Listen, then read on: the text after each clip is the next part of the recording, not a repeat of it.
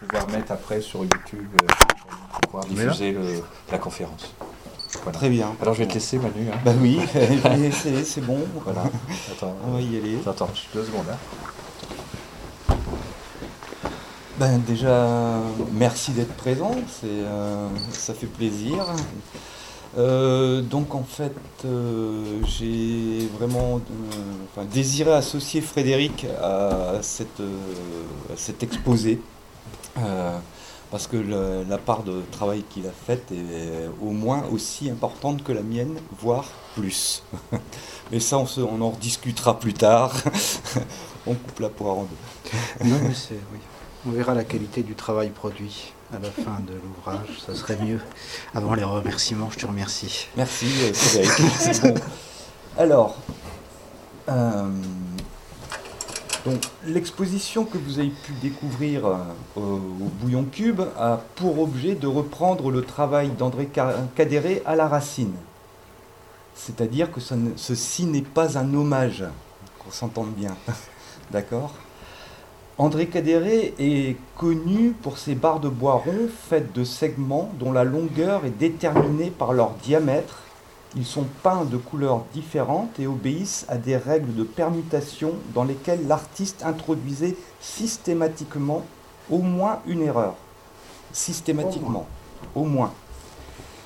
Donc vous aurez sans doute compris par euh, le titre du présent exposé euh, que c'est essentiellement cette erreur volontaire dans le travail, c'est-à-dire le bâton, qui formera l'axe de cette réflexion. Je tenterai de démontrer que malgré sa réalité, elle n'a en fait qu'une valeur métaphorique, que cette erreur se donne à voir mieux encore ailleurs. Il s'est fait remarquer euh, en, introdu- en introduisant ses bâtons sans y être invité dans les galeries et les musées, s'exposant ainsi à de vives réactions de rejet. Mais Cadéré les présentait également dans des lieux non destinés à l'art, boulangerie, bistrot, métro, ou tout simplement en se promenant dans la rue.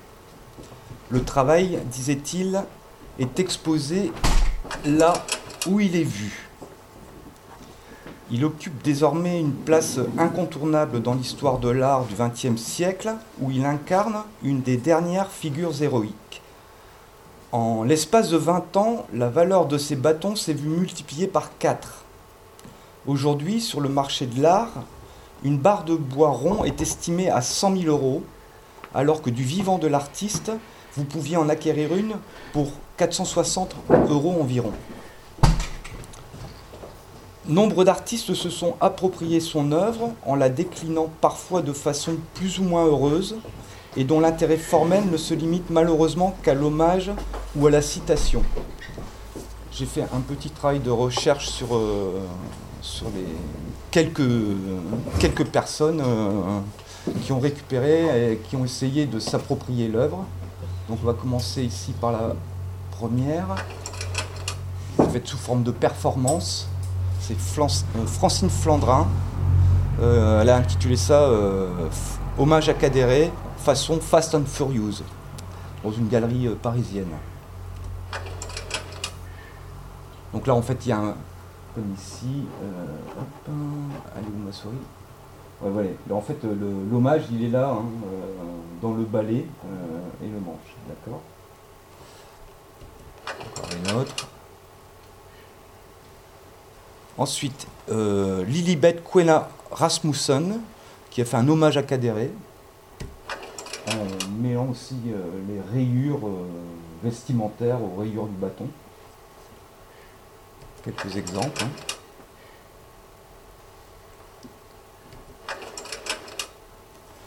Gary Webb, euh, en 2009, qui a fait une, une sculpture qui s'appelle Big One fait un peu de ballon, je sais pas trop. J'ai pas vraiment fait de recherche euh, approfondie hein, sur ces artistes. Euh, Abraham Cruz Villega, Confused, pardon, vas-y. Confused. Confused Microtonal Appropriation 4 de mille- euh, 2000 2005. Benjamin Bichard, aussi un jeune artiste, qui a fait lui euh, son hommage euh, avec. Benjamin Beicher. Benjamin Bichard, c'est un Français. Euh, un artiste que j'ai rencontré au Frénois lors d'un piratage.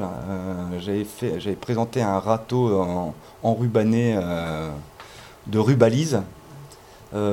Emilio Lopez Manchero. Donc là, l'intervention que j'avais faite, c'était en 2010. Et Emilio Sanchez Manchero fait toute une série de, photographies euh, qui s'appellent les Trying to Be. trying to be Cadere, Trying to be Ensor, euh, Trying to be Balzac. Euh, il y en a comme ça, il en collectionne une, paire. Et là, ça date de 2013, cette série-là. Donc c'est des photos où il se met en situation dans les, exactement dans les mêmes endroits où Cadere s'est fait prendre en photo. D'accord? Il est belge. C'est un Belge. Oui. c'est vrai. Ça se voit pas euh, et ça s'entend pas non plus, mais euh, voilà.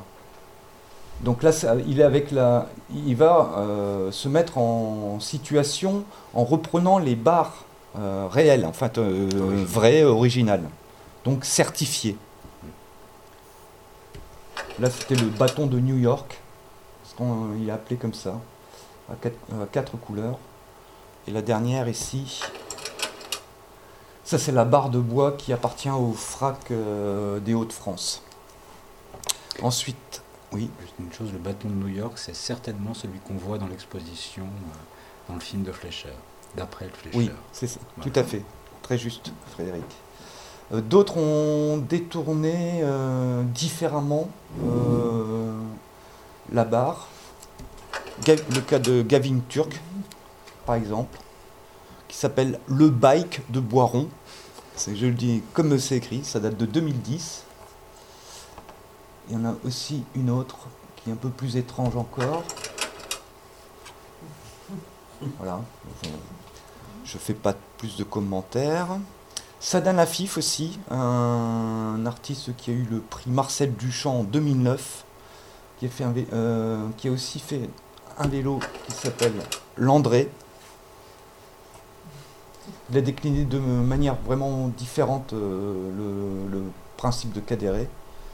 Ici, la suivante, ça va être Ghost, qui date de 2005, où il va jouer sur les nuances de blanc. Euh, donc là, on peut euh, supposer qu'il fait un hommage à Malevich en même temps. Stalactite aussi, celle d'après. Où là, en fait, il va jouer que simplement sur noir, blanc et gamme de gris. Et la dernière de lui, euh, qui me paraissait aussi un peu la plus intéressante, euh, ça s'appelle Chord.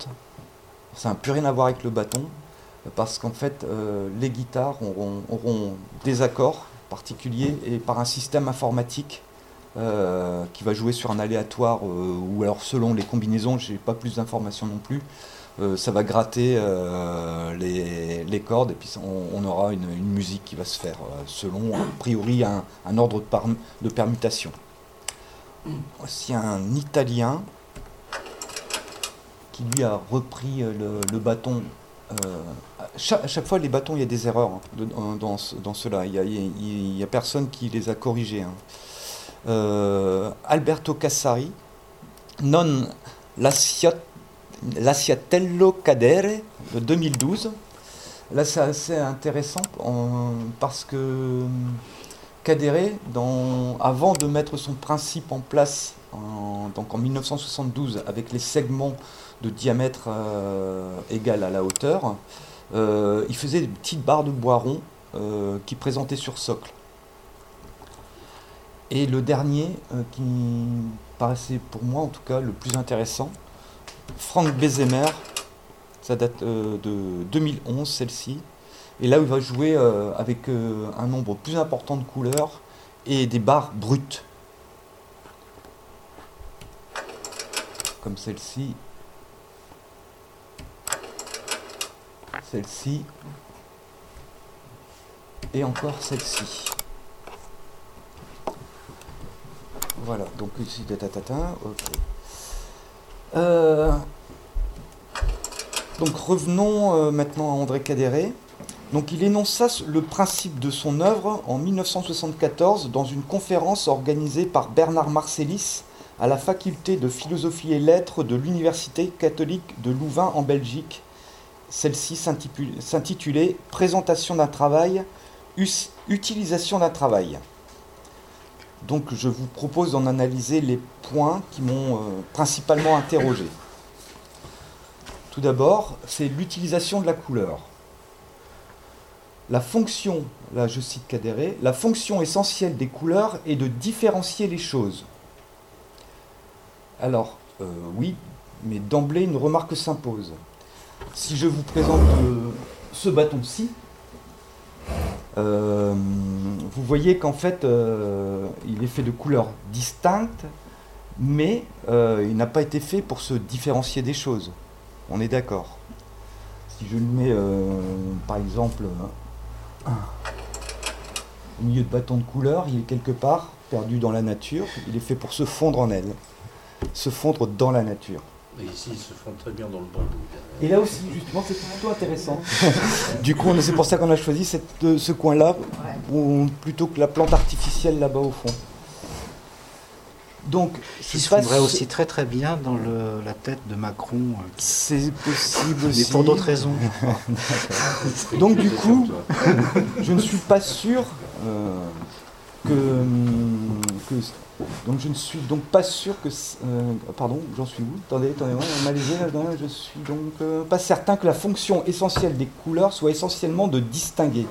Par contre, il est évident qu'elles se distinguent les unes des autres, ainsi que leur support. vous l'avez repéré ici dans le... C'est bon? Vous avez repéré le bâton kaki? Sur le Ah, voilà.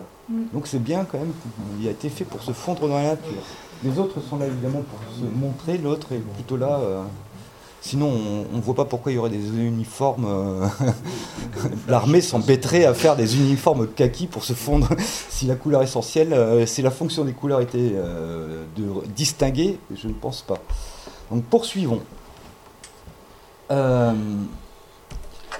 les couleurs sont utilisées, je cite Cadéré, hein, les couleurs sont utilisées ici pour cette qualité ce que je reconnais pour lui, euh, c'est de donc cette qualité, montrer la différence. Ainsi, si vous ouvrez un transistor, vous verrez à l'intérieur des fils, des groupes de fils, il est évident qu'ils ne sont pas colorés différemment pour rendre l'intérieur du poste joli, mais pour montrer qu'ils ont des fonctions différentes. Là, la métaphore du transistor et de ces fils est très intéressante, j'y reviendrai un peu plus loin. Notons au passage qu'il ne mentionne pas un des composants essentiels du poste de radio, la résistance. Ce qui est assez intéressant par rapport à son travail. Et là, on va même s'apercevoir par rapport à Frank Bezemer, qui va plutôt utiliser cette gamme-là. Donc euh, ça pourrait être une piste intéressante pour euh, l'avenir, puisque je suis encore en recherche, hein, n'est-ce pas? Donc, euh, ainsi, pour euh, André Cadéré, il y a un nombre restreint de couleurs pouvant être utilisées, justement celles qui apparaissent comme étant les plus différentes. Le blanc, le noir et les six couleurs de l'arc-en-ciel. Le jaune, l'orange, le rouge, le violet, le bleu et le vert. Si je peux me permettre... pas si distinct que ça, n'est-ce pas Je vais me permettre une petite intervention à ce niveau-là. Là, c'est le spectre solaire euh, tel qu'on le connaît. On voit bien qu'il n'y a que six couleurs. Hein. c'est évident. Chaque fois qu'il y a une raie noire, c'est euh, une gamme colorée différente. Il n'y en a donc que six. C'est évident.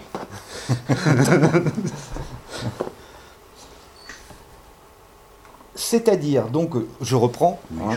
c'est-à-dire qu'une barre de bois ne peut pas être réalisée, par exemple, avec du verre pomme, du verre olive, du verre absinthe et du verre bouteille. Est également exclu de la réalisation d'une même pièce l'utilisation des différentes tonalités d'une couleur. Une barre ne peut donc pas être peinte avec un jaune décliné en tons différents, allant du plus clair jusqu'au plus foncé.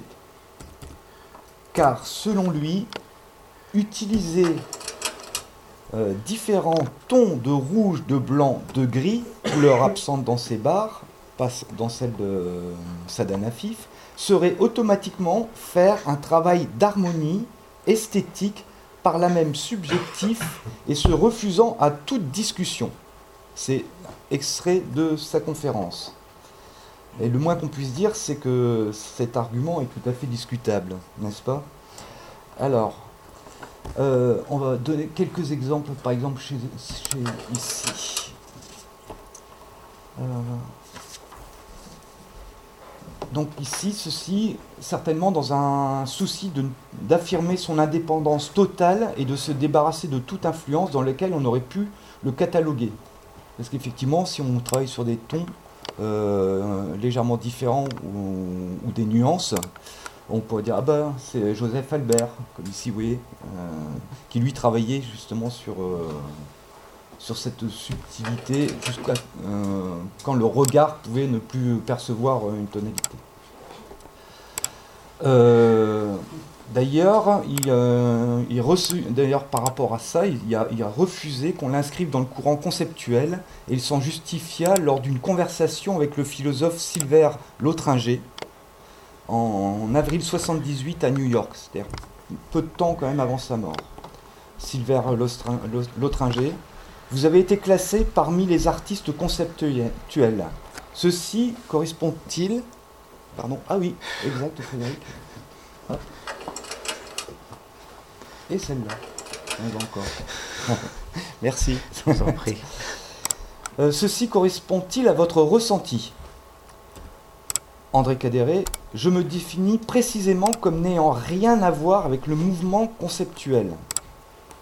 Sylvain, Silver Lotringer, auriez-vous été en mesure de faire ce que vous faites sans l'art conceptuel? André Cadéré, eh bien, il y a une connexion, mais rien de plus. L'art conceptuel est une classification historique. Là, il y a vraiment une volonté de ne pas euh, s'inscrire, qu'on ne veuille pas l'inscrire, qu'il ne veut pas s'inscrire dans un mouvement. D'ailleurs, euh, mais pourtant, il a fréquenté euh, pas mal d'artistes conceptuels à l'époque. Et d'ailleurs, c'est même a priori, je retrouve plus, j'ai pu retrouver ma source, mais c'est eux qui lui ont dit d'abandonner le socle qu'il faisait sur ses premières barres tu, devrais euh, laisser tomber, euh, prendre que la barre, c'est amplement suffisant. Ensuite, donc, pardon C'est de Buren donc il s'agit euh, Il a fréquenté pas mal d'Américains aussi, hein, parce qu'il était souvent en Belgique. Et, et là, en, Belgique, il y avait tout un réseau d'artistes conceptuels qui allaient à Bruxelles, puisqu'il y a un, un collectionneur dont j'ai oublié le nom, et euh, qui les voyait souvent, il les invitait. Donc, euh, à mon avis, c'est dans cette période-là. Donc, nous allons passer au système de mathématiques de permutation. André Cadiere utilisait deux systèmes de permutation mathématiques. Le système A, ici, donc qui est fait, je l'ai décliné simplement en 3, 4 et 5 couleurs, ça peut aller jusqu'à 8. Hein. Donc, euh, vous pouvez observer, par exemple, avec ma règle, hop, ici, ma souris. Euh, donc, dans le système A, on a le 1, 2, 3. À la deuxième ligne, le 1 passera en dernière position, repoussant les deux autres. D'accord? Ensuite, ça sera le 2 qui repoussera cela. Et ensuite, on revient à la première formule. D'accord? Euh, Donc, enchaînons l'ordre. Donc, je à la suivante. Donc là, je le cite. Hein. L'ordre, donc la règle. Prenons un exemple de système de permutation. 1, 2, 3, 4, 2, 1, 3, 4, 2, 3, 1, 4, 2, 3, 4, 1, etc. Donc là, on voit c'est le système de permutation B à 4 couleurs. Dans le premier groupe, je continue sa citation, dans la citation, dans le premier groupe de quatre éléments, le 1 arrive en première position, dans le second en seconde, puis en troisième et enfin en quatrième.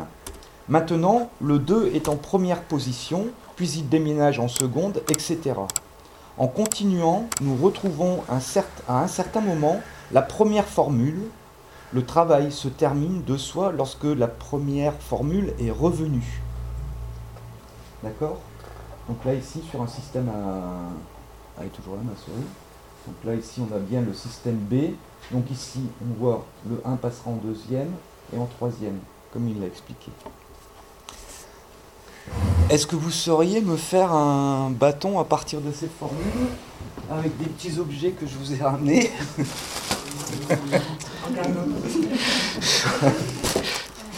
Est-ce qu'on a bien... Je respecte, hein. Donc là, je fais euh, de la reprise. On a bien un diamètre et une hauteur. on est d'accord. Et on a trois couleurs.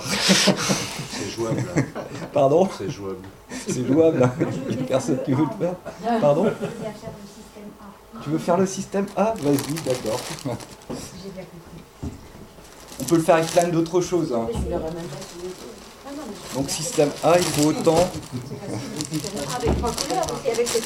Là, c'est la boutade, hein, vous doutez bien. Avec trois couleurs. Avec trois couleurs, ouais. Avec trois couleurs. Bah oui, ce sera plus simple. Ah bah parce que non, c'est pas tellement que ce sera plus simple, c'est parce qu'il a que trois couleurs. Tu veux que je revienne Alors, attends, on peut faire le système A. Fais le système A. Je fais le système A, mais tu ne montres pas. Ah, tu veux pas le voir D'accord, si tu veux. On n'est pas dans des couleurs qui. Bah si, t'as le droit, hein. T'as le droit. euh. La visibilité. Non, non, t'en as, t'en as d'autres qui arrivent là. Je veux bien. Un. Ah oui, parce Ah, que. ah oui, trois couleurs. Oui, mais je fais comme ça. Un, Comment faire trois. Non, au-dessus. Ah, as Ah oui, je les ai mis. Ah oui, d'accord. oui. Alors, Je t'en donne encore. hein. tac, avec de l'éponge. Après, hop, tac, ça, ça vient là. Ça, ça, euh, ça, ça. Mais t'as le droit de te re... si t'as besoin du. Ah non, j'ai pas Les départs non plus, ça va. c'est- Je le savais, c'est pour ça.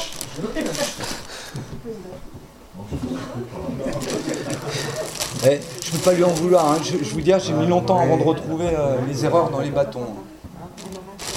C'est quoi Ça va venir. Là, ça c'est comme ça. Voilà, c'est le jaune. Attendez, c'est pas rose. Du réfé. Et après, attends, je- je Tu fais le système. A ou tu- le système B là Est-ce que tu crois que. Mais- C'est le système A, c'est bon. Non, c'est le système A, j'ai dit. moi. J'ai pas compris. Paul, oui, tu peux, oui, oui, oui, tu peux. Bon alors, puisque Sylvie s'en sort très bien, moi j'ai euh, quelques explications à donner.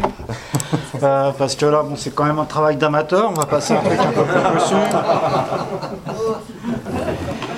Donc déjà, moi je me suis intéressé à, beaucoup plus au système B qu'au système A, puisque le système A, comme vous venez de le voir, est très simple. Le système B, quant à lui, euh, pour trois couleurs, euh, hum, autorise euh, 720 per- permutations, euh, donc que j'ai classifié ici, n'est-ce pas? Je sais, c'est beaucoup plus petit, mais j'ai pas les moyens de monsieur. Mais si vous voulez, monsieur, euh, je peux vous donner mon câble. Je peux- il, il est un- Donc, voilà. il est noir, hein. il n'est pas, il est pas très Ça coloré. fait, euh, ça fait quand même quelques pages. hein. Euh, donc voilà. Euh, dans les permutations possibles, on s'aperçoit aussi que Cadéré, dans euh, son système, ne va utiliser que certaines possibilités. Il y a des possibilités qu'il ne va pas utiliser. Et ça, ça me paraissait intéressant. Et alors là, on va passer tout de suite à une technologie nettement supérieure à celle du papier cube, à savoir c'est pas celle-là, la 3D. Donc, sûr que tu veux pas qu'on débranche euh, non, non, c'est bien comme ça. Autant qu'ils souffrent un peu les aveugles. Donc c'est bien de la 3D, hein, ça marche tout seul. C'est merveilleux. Et là, si je fais un truc qui fait genre Alt A, voilà, ça s'anime tout seul et c'est merveilleux. Et là, on s'aperçoit aussi d'une chose, c'est qu'en effet, d'une part, ça ne s'arrête jamais, et ça c'est merveilleux aussi, mais surtout, le système B trois couleurs est réalisé à partir d'une tresse. Or, comme on le voit à côté, il est rigoureusement impossible de faire cette tresse. Néanmoins, c'est un système possible selon l'énoncé qu'il donne. C'est aussi pour ça que lorsqu'on atteint quatre couleurs Et là j'insiste, et je tiens à être précis, il ne va utiliser que la moitié des bases qu'il devrait utiliser. Et ça, pour moi, c'est scandaleux, évidemment. Et ça prouve aussi autre chose, c'est qu'il va utiliser ce système de tresse. Il utilise en fait deux systèmes. Le système B, c'est un système de tresse, et euh, il l'a utilisé dans euh, l'exposition organisée par Le GAC et euh,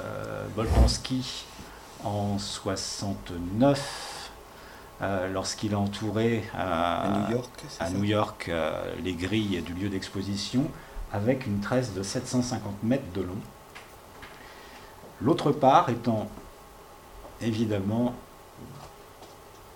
le système A qui lui est composé uniquement non pas de tresses, comme ce que je viens de montrer ici, mais de taurons. Taurons, c'est-à-dire que, vous voyez une corde, il y a trois taurons.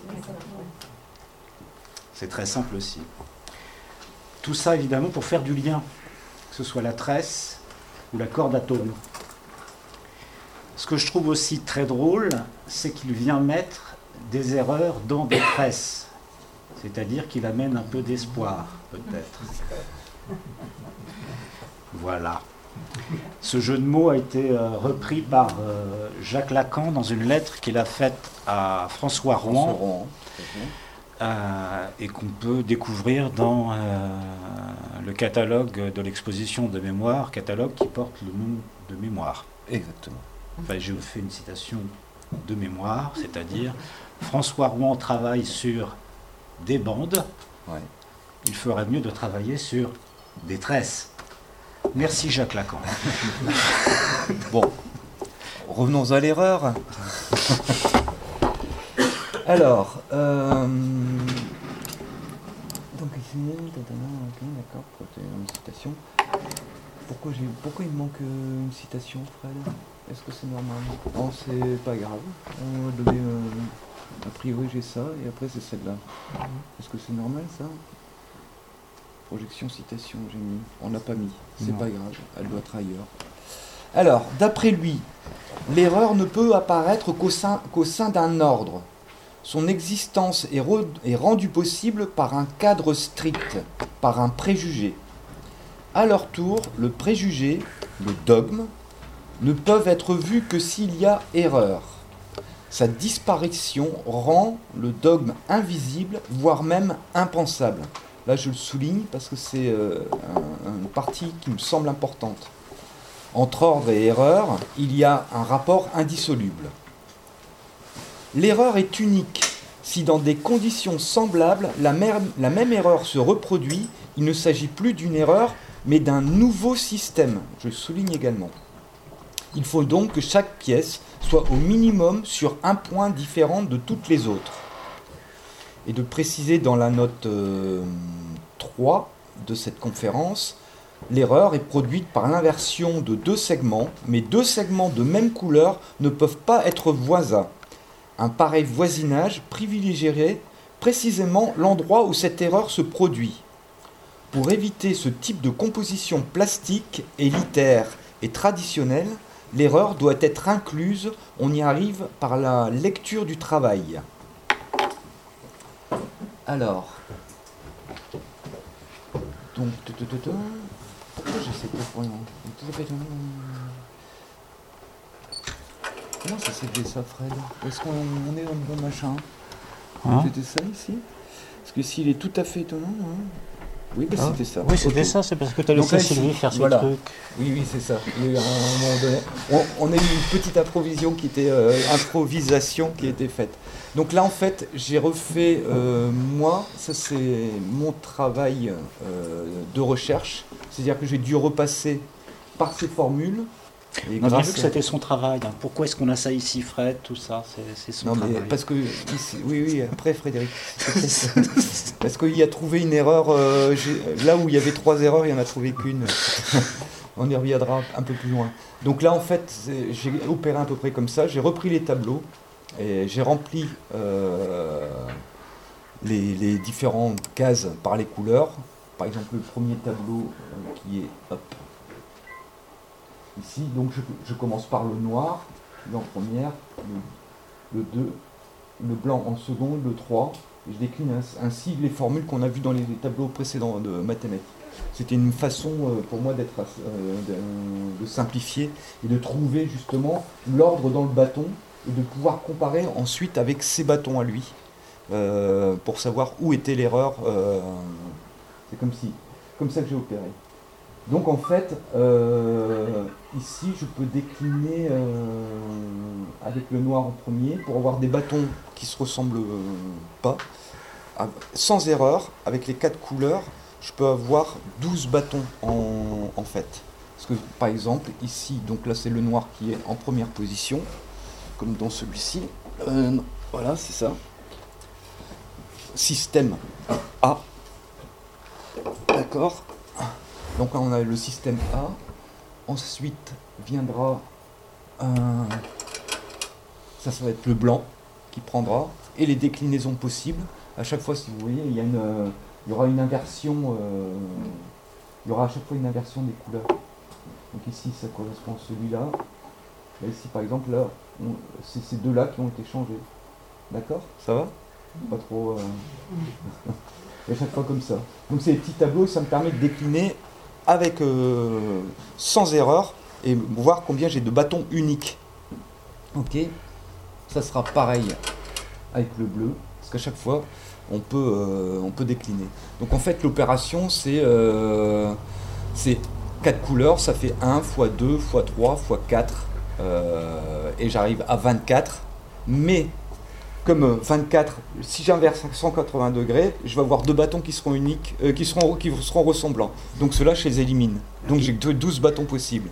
Et si on fait le calcul, euh, identique, pardon. Et si on fait le calcul sur 8 couleurs, si on devait faire sur 8 couleurs, j'obtiendrais à peu près 120 000 euh, possibilités euh, de bâtons. C'est déjà bien. Je crois pas que je, vais arriver jusqu'au bout euh, de, mon existence pour les faire. Donc voilà. Là, on aura la même chose avec le système. Donc là, je suis dans le système A. Et là, ça sera le système B. D'accord? C'est-à-dire que là, le 1 va prendre la deuxième position, parce que dans les précédents, le 1 venait directement en quatrième. Hein, d'accord? Donc là, ici, on voit, et effectivement, on a le système de tresse dont euh, Frédéric nous parlait. Ici, on commence à le voir à travers. D'accord? Ok. Alors, moi, ce que j'ai trouvé évidemment tout à fait étonnant, c'est que Cadéré prenne pour règle, ou pour dogme, d'introduire une ou des erreurs uniques dans son système de permutation. Nous voilà confrontés à une contradiction sophistiquée. Cela ne leur relèverait-il pas plutôt de la faute? C'est une question que je vous pose. L'erreur, donc là on est l'erreur tire son origine du latin error, qui veut dire, euh, signifie errer, dévier, se perdre, s'égarer. Mais l'erreur ne serait rien d'autre qu'une méprise, une action inconsidérée, un défaut de jugement ou d'appréciation. Le défaut étant lié au manque de perfection euh, ou au manque de qualité. L'erreur est commise de façon involontaire, sans intention délibérée, par inattention, par maladresse, par oubli ou par ignorance des lois et des règles. Elle induit une certaine forme d'irresponsabilité, contrairement à la faute qui engage la responsabilité de celui qui la commet. Ainsi, la faute implique la connaissance des règles et la volonté de ne pas les respecter. Elle est punissable. Faute. C'est là où, justement, pour moi, quand on met une erreur de manière volontaire, ça n'est plus une erreur. Ça devient une faute. C'est ce qui m'a interrogé, évidemment. Faute et culpabilité sont donc intimement liées. L'erreur, quant à elle, écarte cette notion de culpabilité. Tout au plus, elle vous inspirera quelques regrets et vous vous attacherez peut-être à ne plus la reproduire. Et c'est en ce sens qu'elle se doit d'être unique, l'erreur. Parce que là, on est d'accord, il dit l'erreur doit être unique. C'est ce qu'il dit dans son texte. Hein. Donc entre faute et erreur, il y a un lien indissoluble qui passe par la connaissance, la méconnaissance l'incompréhension et l'oubli. Moi, je passe souvent par l'incompréhension et l'oubli. Hein. J'oublie que j'ai pas compris, ça m'arrange beaucoup. Un défaut d'origine, en quelque sorte, euh, dû à une erreur de programmation. Et là, euh, je pense à 2001, Odyssée de l'espace, forcément, avec Hal, qui, euh, qui dans la certitude, et, mais parce qu'il a été programmé par l'humain qui, est qui est finalement de l'errant. C'est sans doute pour ça qu'on préfère aujourd'hui dire. d'intervenir par rapport à la citation que vient de faire Emmanuel. Je ne sais pas si vous êtes au courant de ce pourquoi cet ordinateur dans 2001 de l'espace s'appelle HAL. Oui. Bah, c'est tout simplement parce qu'il y a un décalage. Si vous prenez ah les lettres H, A, L et que vous le décalez vers le bas, vous obtenez IBM. Voilà, une marque intéressant, c'est connu. Donc, oui, pardon, là, je suis passé. Oui, j'ai raté deux citations. C'est les citations que je vous ai. Euh, donc, euh, l'erreur ne peut apparaître qu'au sein d'un ordre. Ça, c'est ce qu'il a. Euh, c'est ce qu'il c'est ce qu'on trouve dans sa conférence de, Louvain. Les notes ont été faites après. C'est-à-dire qu'en fait, c'était revu. la publication était faite en 75. Et il a rajouté des notes parce qu'il a dû avoir une conversation qui, a, qui, a, suivi, et je pense que ces notes sont venues en complément certainement de ces discussions. Donc là, on est bien dans, est produite par l'inversion de deux segments, euh, mais euh, deux segments de couleurs ne peuvent pas être voisins. J'ai repéré, en fait, aussi en allant à la, saison, à la saison roumaine, l'exposition euh, à Beaubourg qui a eu lieu l'année dernière, en novembre 2018 jusqu'en mai, il y a une barre qui appartient à, à Legac, et j'aurais dû la, mettre, et il y a justement deux segments qui se touchent de même couleur. Mais c'est un, a priori, d'après le cartel, c'était, euh, ça sortait de son système. C'est une barre à part, en fait. Alors, c'est ici aussi. Alors, pourquoi on avait celle-là? D'accord, ta, ta, ta, euh, on avait cette diapo-là. Alors, ce qui est étonnant, c'est que moi, dans la barre que j'ai trouvée au. Euh, à, Beaubourg, j'ai détecté trois erreurs. J'ai corrigé trois erreurs. Et quand on la met sous forme de tableau, on n'en a plus qu'une. Finalement, on a tranché la poire en deux. On a dit ça faisait une et demie, deux. D'accord C'est assez étonnant. Parce que là, justement, on va revenir euh, à ça un peu Je plus. Je ne sais pas euh, si vous vous doutez de qui a écrit la phrase euh, qui termine la citation si présente. Ça n'est pas lui. non, non, ça c'est la composition. Mais là, il faudrait vraiment, parce que là, attends, euh, là, je me souviens plus ce que tu as fait. Mais en fait, voilà, c'est assez simple. C'est la barre avec C'est assez simple. Euh, donc ici, il y a. C'est la barre de c'est la barre de. C'est la barre de Cadéré. On s'aperçoit qu'il y a une erreur. Euh, une seule erreur, puisque le premier motif se répète à la fin. Donc à partir du moment où il suffit simplement d'inverser ces deux-là, on inverse automatiquement ces deux-là, donc il n'y a bien qu'une seule erreur, contrairement à ce qui est dit euh, ailleurs. Oui, mais quand on lit dans la ligne, celle-là, ça c'est sans erreur. D'accord on peut déjà s'apercevoir que là, par exemple, là il y a déjà un problème.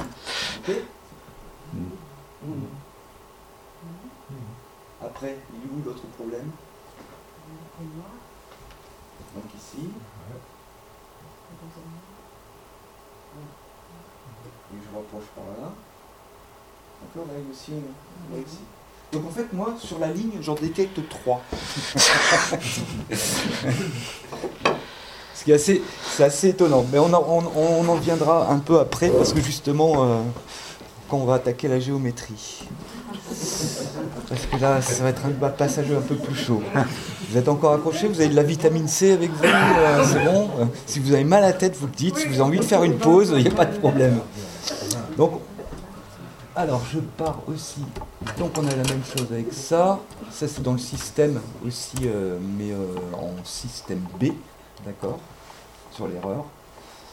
La même chose. J'en ai vraiment chié. Hein. Je vous jure que ça n'a pas été simple. Hein. Alors, euh, ceci étant, on va revenir à notre poste de transistor. Parce que là, ça devient aussi très intéressant. Alors, les fils ont des couleurs différentes, c'est ce qui, dans, ce qu'il dit. Hein. Si ont des couleurs, les fils ont des couleurs, euh, sont, les couleurs sont faites pour être distinctes les unes des autres. Donc il prend l'exemple du transistor. Donc les fils ont des couleurs différentes afin de brancher plus facilement, de les brancher plus facilement sur les bonnes connexions. On est d'accord. Ce dans la finalité de recevoir et d'émettre des ondes. Si un des fils est connecté au mauvais endroit, votre poste radiophonique ne sera pas fonctionnel. On est d'accord. Euh, vous serez donc pas en mesure euh, d'écouter votre émission favorite. Pour les uns, ça sera Love in Fun sur Fun Radio. Pour d'autres, et d'autres euh, préféreront les nouveaux chemins de la connaissance sur France Culture, par exemple. C'est mon cas. quelle que soit la couleur du fil, si celui-ci est branché au même mauvais endroit, le problème persistera. C'est-à-dire si vous lancez un fil dans le transistor, un fil rouge euh, qui est branché de tel endroit à tel endroit, si vous le remplacez par un fil jaune, euh, si c'est le mauvais endroit, euh, ça ne va pas fonctionner. On est d'accord. Or, Kadere ne semble pas considérer le problème ainsi. En effet, pour lui, l'unicité de l'erreur peut se matérialiser à travers la couleur et les dimensions de l'objet. Une barre de bois rond est dans, l'objet barre de bois rond et non, non uniquement dans la formule de permutation sur laquelle il s'appuie. Donc on peut, j'ai observé euh, dans trois barres différentes, qui sont celles-ci, qui plaçaient euh, l'erreur au même endroit. Là, si vous avez une bonne mémoire, vous allez vous souvenir des barres de bois qui sont... Parce que ça, c'est celle que j'ai refaite aussi. Ça, c'est celle qui existe, hein, qui était présentée euh, à la saison romaine. Et en fait, l'erreur, ici, que je retrouve ma souris, elle se produit 1, 2, 3, 1, 2, 3, 1, 2, 3.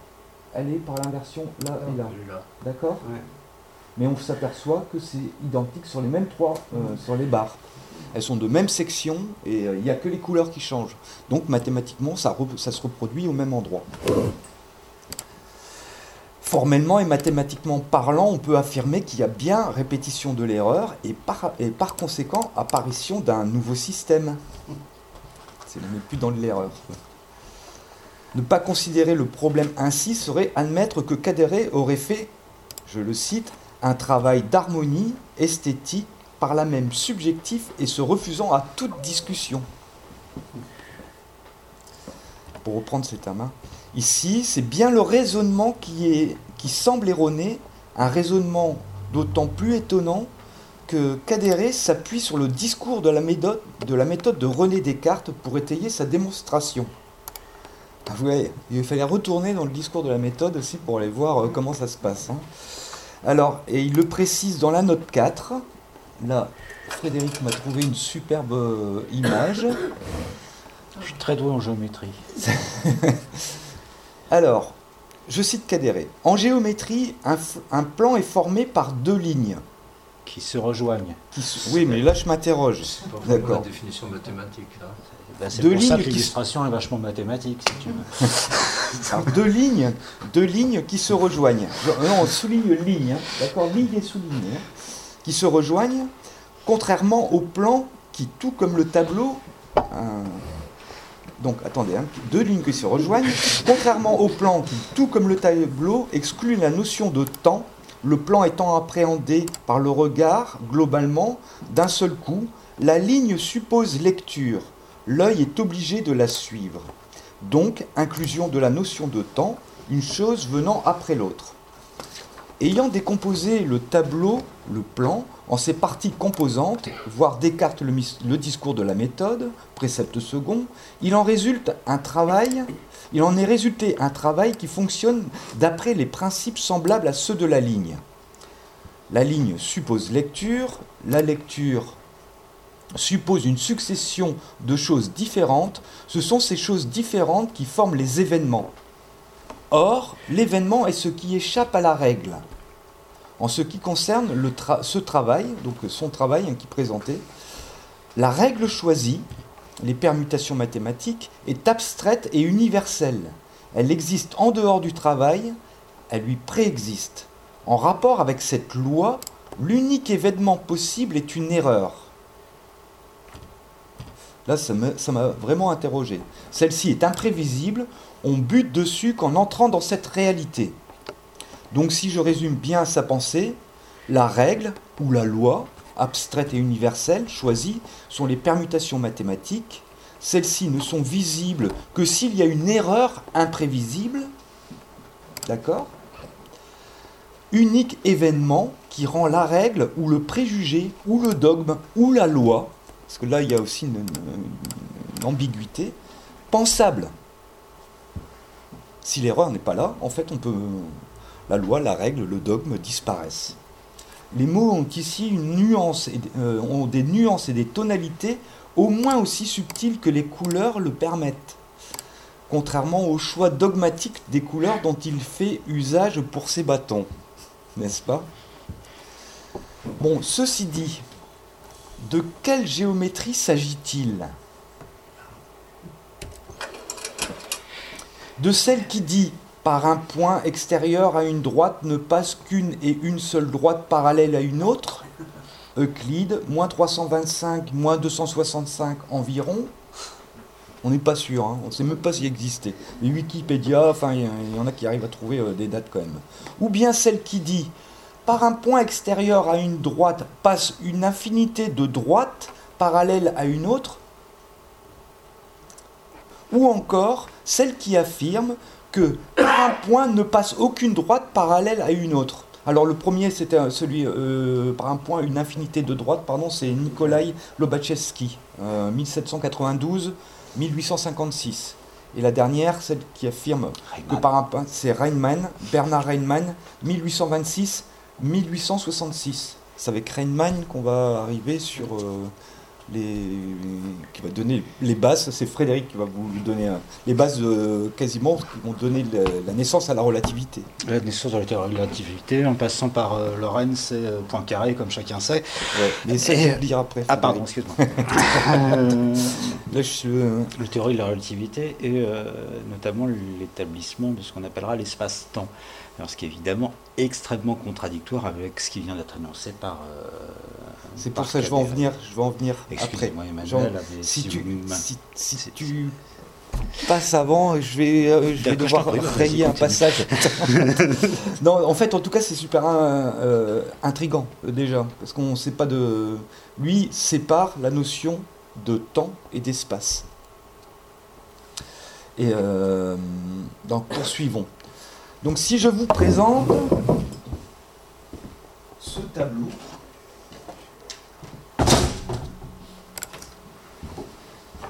alors, donc, euh, dans lequel est représentée une ligne droite, pour mettre tout le monde d'accord, hein, parce que lui il dit une ligne, et puis alors que les euh, Euclide, euh, Reinmann, ils, parlent de droite, lui il parle de ligne. Pour mettre tout le monde d'accord, hein, donc une ligne droite, on va dire. Celle-ci, quoi que vous en passiez, sera appréhendée d'un seul coup au même titre que le plan. Quand vous regardez ce tableau, vous ne commencez pas à dire Ah ben il y a une ligne jolie. Elle, est, elle apparaît, puisque de toute façon c'est la forme minimale de la géométrie. Donc il n'y a pas de lecture pour l'instant sur cette ligne. Alors, mais pour qu'apparaisse la notion de temps, ne faudrait-il pas qu'il y ait mouvement dans cet espace? On est d'accord? Donc là, je vais faire la démonstration. c'est important.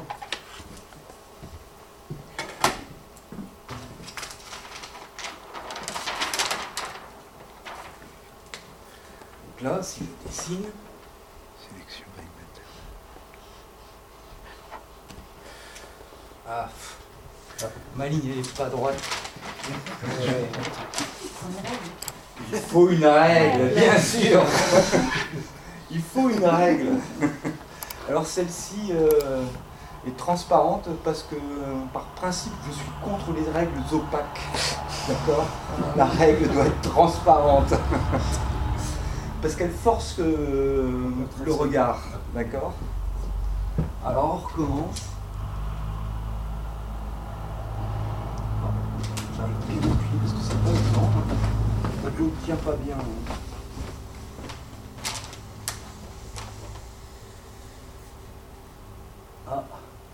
Ma règle est trop courte. Faut que je déplace ma règle pour continuer. Euh.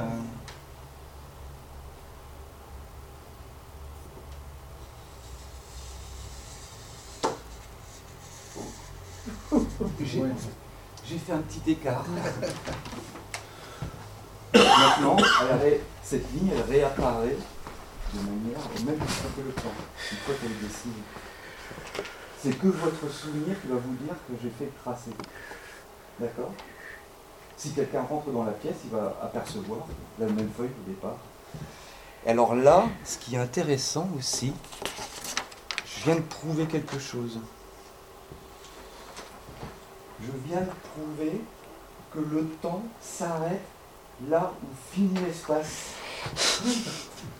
bah oui. Vous pouvez dire ce que vous voulez avec simple une règle trop courte et un crayon. Non, c'est quand même intéressant. C'est pour ça. Euh, donc c'est quand même surprenant que, que soutienne que le temps et l'espace soient des notions séparables. Surtout qu'il n'est pas sans ignorer les théories d'Einstein sur la relativité, ce que voulait Fred dire tout à l'heure, et je l'ai coupé. Euh, théorie plus ou moins inspirée de celle d'un Lorentz, d'un point carré, ainsi que leurs précurseurs précédemment cités. Lobachevsky, Rayman, la liste n'est pas exhaustive. Fred, il pourrait m'en donner d'autres. Gauss. Gauss, bah oui, Gauss, évidemment. Tout le monde connaît. Là, c'est quand même. Tout ça, mais il a fait aussi beaucoup de recherches en géométrie. Enfin bon, vas-y, continue. Donc là, c'est quand même. C'est comme si Cadéré a affirmé que la Terre était plate et que le Soleil était une surface ronde qui tournait autour de la Terre. Tout en même temps dans l'impossibilité de prouver, euh, de démontrer en tout cas son postulat. Donc Parce que ça n'est pas impossible. Il s'agit simplement de calculer. Euh, les calculs sont beaucoup plus complexes que de considérer ça autrement. Mais on peut très bien le calculer. Considérer que la est plate, ça se calcule. C'est seulement infiniment plus complexe à faire que de considérer qu'elle est ronde. C'est ce qu'on appelle le rasoir d'Occam. La solution la plus simple et la meilleure. Donc en fait, pour que cette ligne soit lisible en permanence dans cet espace, et ceci tout en conservant son immobilité, n'est-ce pas? Euh, ah ben non, attends, j'ai raté un truc là. Oh là, ouh, ouh là, non, non, ça va pas. Bref, maintenant que c'est Ainsi, on peut affirmer, selon. Oui, euh, ouh là, j'ai fait un décalage. je, suis hein. projeté euh, un Dans le temps, c'est bien. J'ai pas suivi ma ligne bien. Ah non, mais c'est le problème. Donc en fait, ainsi, selon la formule de Richard Feynman, nous pouvons affirmer que le temps consiste en l'évolution d'un espace immobile. Voilà. Et là, hop. J'ai plus. Oui, parce qu'on a ici on avait trois géométries en fait. Hein. Je suis passé. Tac. C'était. Voilà. voilà là, c'était rien. Et on passe. Voilà. C'est Richard Feynman qui est un des. Euh, Alors très connu euh, pour ses travaux sur euh, l'électrodynamique quantique, comme vous n'êtes pas sans le savoir puisqu'il était pris Nobel en 62. Ok. Il était sur le projet Manhattan, je crois aussi. Hein. Oui, projet Manhattan au niveau des calculs. Voilà, c'est aussi lui qui a dit euh, le monde est gris euh, à 6 photons près, euh, parce que la cellule de l'œil la plus sensible réagit à 6 photons. Voilà, donc ce qui prouve que le monde est gris, puisque les probabilités de recevoir des fréquences. On va perdre notre public, Frédéric. je sais, mais alors, tu ne penses pas qu'il est déjà perdu? Si, c'est vrai. D'ailleurs, nous, on ne se retrouve pas trop, alors donc c'est un peu normal. En tout cas, on va, on va, vous allez voir, ça va se calmer après. Hein. On va arriver à des choses vachement plus concrètes avec, euh, avec des vrais gens, avec des vrais gens de la vie. On va aussi s'immobiliser dans le temps. Non, mais on, voit déjà qu'en fait, rien qu'en cherchant l'erreur, ça m'a, euh, ça m'a fait pas mal errer. Hein. Je me suis pas mal égaré par la même occasion. Même avec des règles, ça suffit pas. Donc en fait, pour que la ligne, effectivement, c'est la ligne que j'ai tracée, elle soit lisible en permanence dans cet espace il faut qu'il y ait effectivement une succession de choses. Mais il faut qu'on puisse les distinguer dans cette ligne. Parce que c'est qu'une seule euh, ligne. Euh, on l'apercevra s'il commence à avoir un autre, comme euh, une phrase. évidemment, ça va nous inviter. C'est une ligne qui avec des mots, mais c'est, chaque mot représente finalement un événement. Euh, chose différente qu'on peut justement euh, nommer à juste titre événement. L'événement, vient du latin enevir, arriver, se produire, tout ce qui arrive. Des segments de couleurs euh, différentes qui se suivent selon une règle, c'est pour ça que je tenais à la règle transparente, mathématique, abstraite et universelle.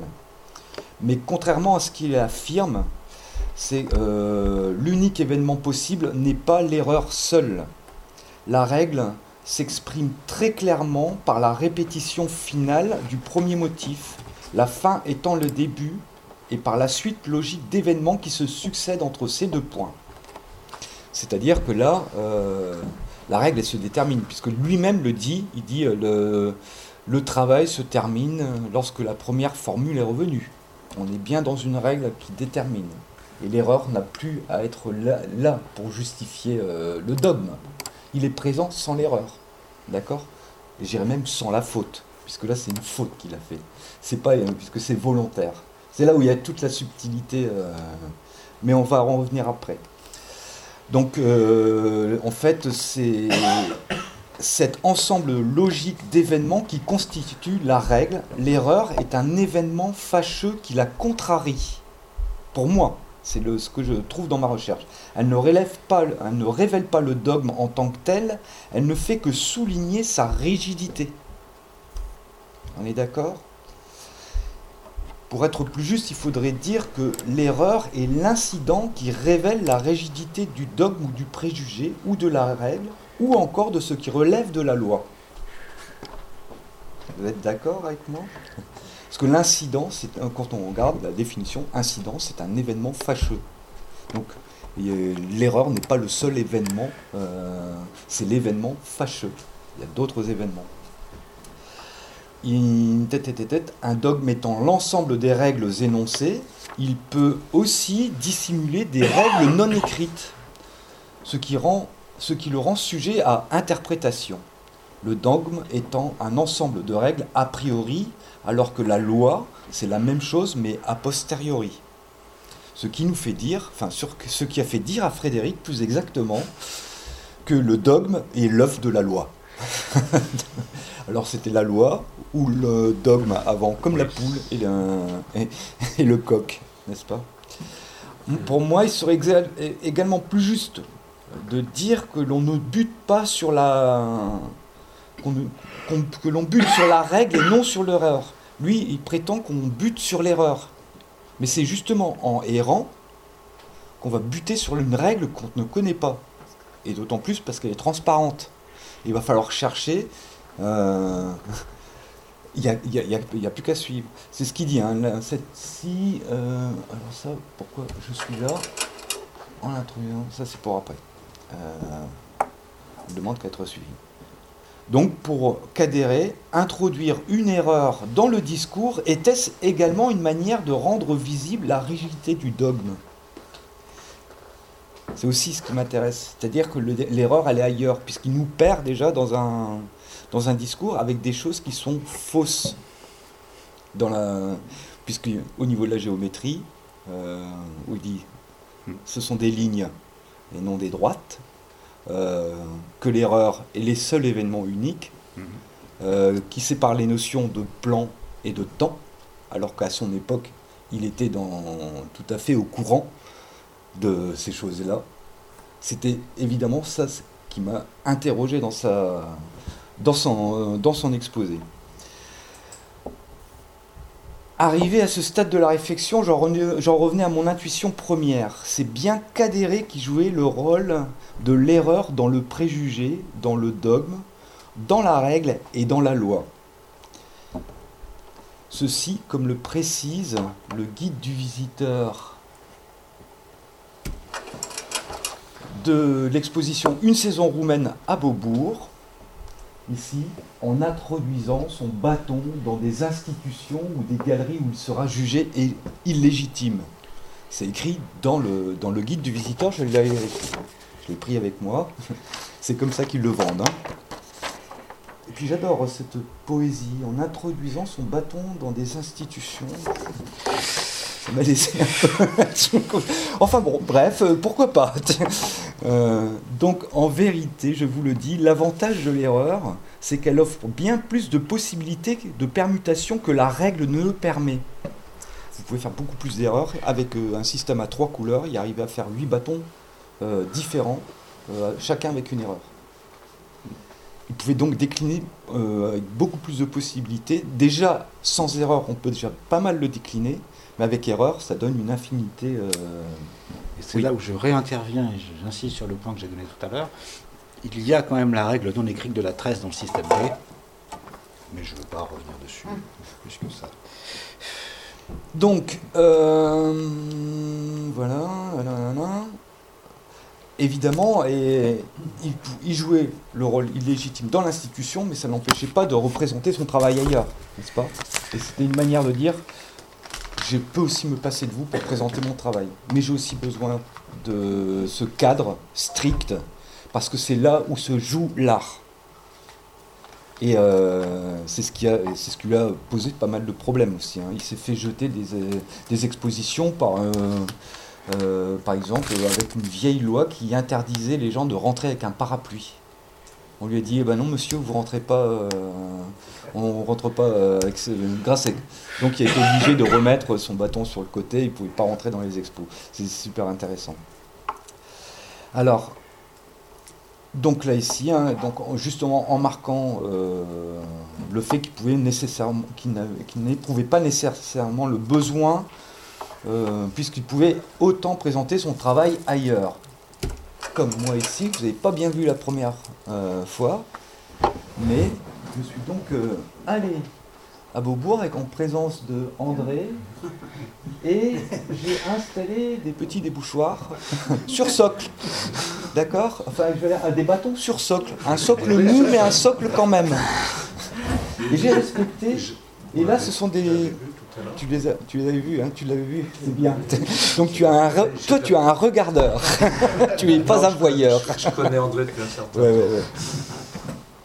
Et euh, Là, là, en fait, euh, les bâtons, c'était un hommage à André, par contre.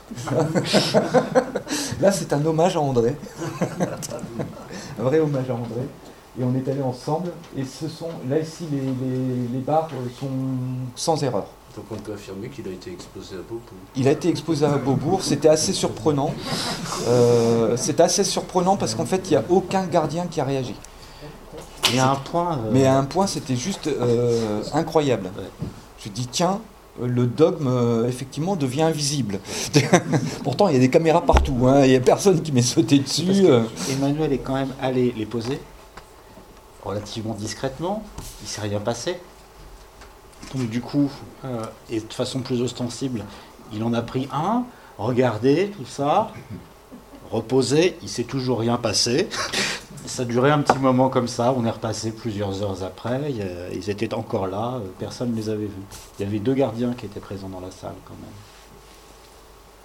Donc pour moi, à, partir de cette réflexion-là, euh, il n'y a plus rien qui m'empêchait la correction de l'erreur dans la barre de Boiron, car l'erreur devenait le porteur du bâton dans son contexte. C'est bien Cadéré qui jouait le rôle de cette erreur dans le système, et l'erreur dans le bâton n'a aucune importance. Pour valider cette hypothèse et afin de rendre à nouveau visible cette rigidité du dogme, les bâtons n'ont plus aucun effet sans leur porteur, celui-ci ayant disparu, les barres étant présentées mais elles n'ont plus aucun effet. Vous pouvez même plus les toucher, elles sont fixées avec des petites cordes et tout ça. Donc elles sont réellement mortes, quelque part. Il fallait une situation qui exclut toute forme de compromission avec l'institution. Pas de parcours artistique identifiable, pas de diplôme, pas de bourse, pas de prix, ou alors un tout petit que j'ai eu, mais un petit. Pas de représentation par les galeries, pas de recommandation, mais un projet offrant le moins de prise possible, c'est-à-dire se référant au plus près de ce que l'histoire a retenu de ses avant-gardes, à savoir des artistes qui en leur temps ont été rejetés pour avoir transgressé les règles et que l'histoire a retenu pour cette raison. Il fallait recréer les conditions d'adversité par lesquelles il était passé, en fait, d'introduire une sorte de calcul juste dans une équation fausse. C'était ça, un peu ça l'objet.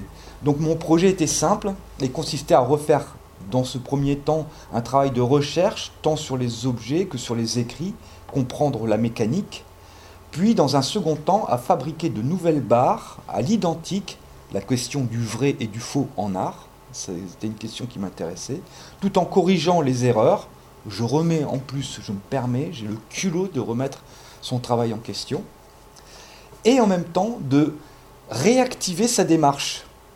D'accord? C'est-à-dire, je refais la barre et je vais retourner dans les institutions.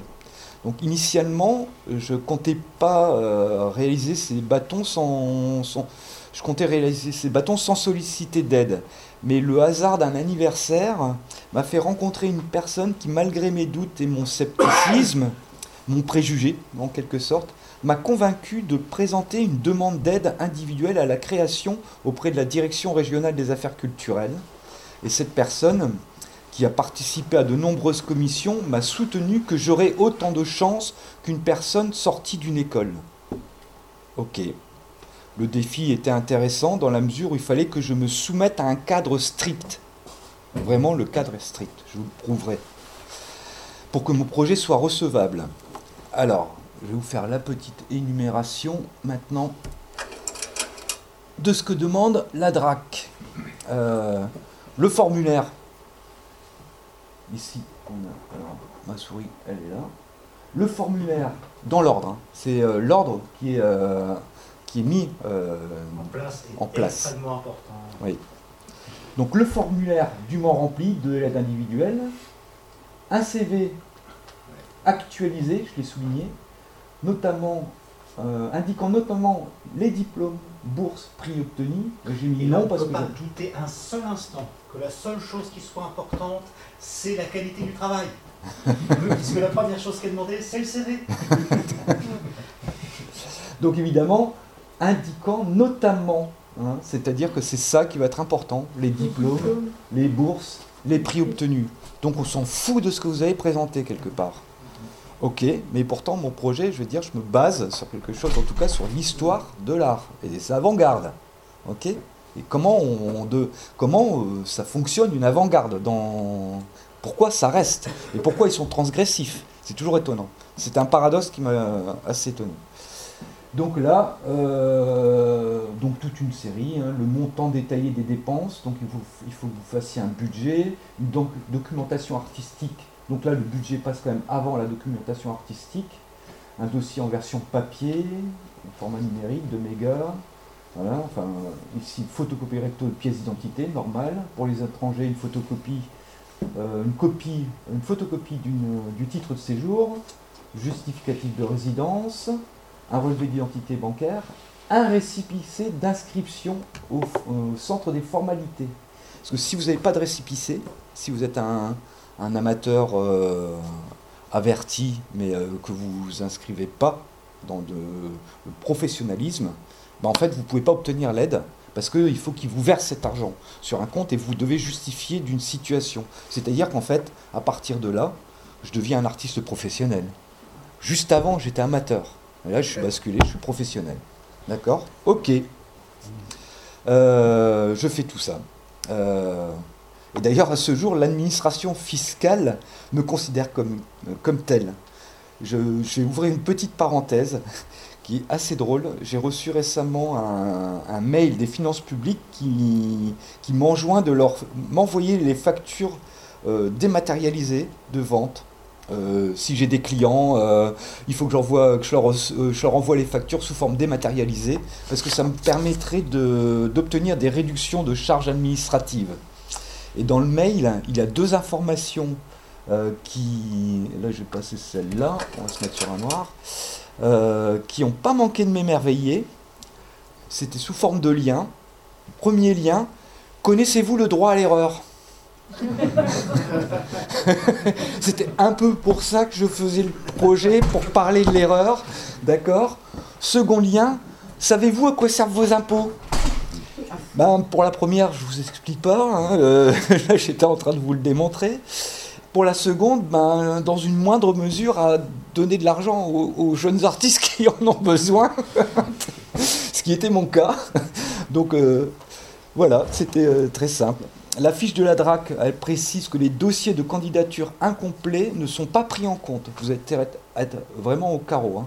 Et qu'en cas d'attribution de l'aide, le bénéficiaire se soumet à des engagements fournir un bilan d'exécution du projet un an après l'obtention de l'aide, déclarer cette aide auprès de l'administration fiscale et faire figurer sur tous les documents avec le soutien du ministère de la Culture. Ça, c'est la condition. Si on vous donne l'argent, euh, c'est ce que vous devez faire, déclarer aux finances et euh, surtout écrire ça, qu'on a bien obtenu euh, l'aide de, la DRAC, hein, donc de la préfecture en fait. Hein.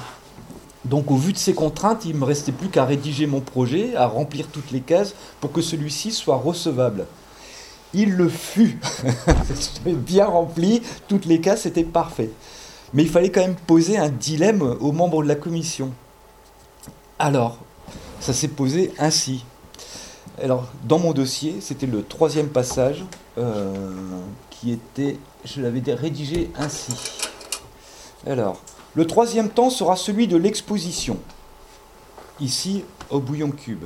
Une programmation de 4 à 5 semaines est déjà prévue dans une galerie non répertoriée par les circuits officiels. Donc là, ça veut déjà dire que je ne cherche pas à aller voir euh, votre circuit, je vais plutôt vers le mien. Il y a déjà un début de provocation.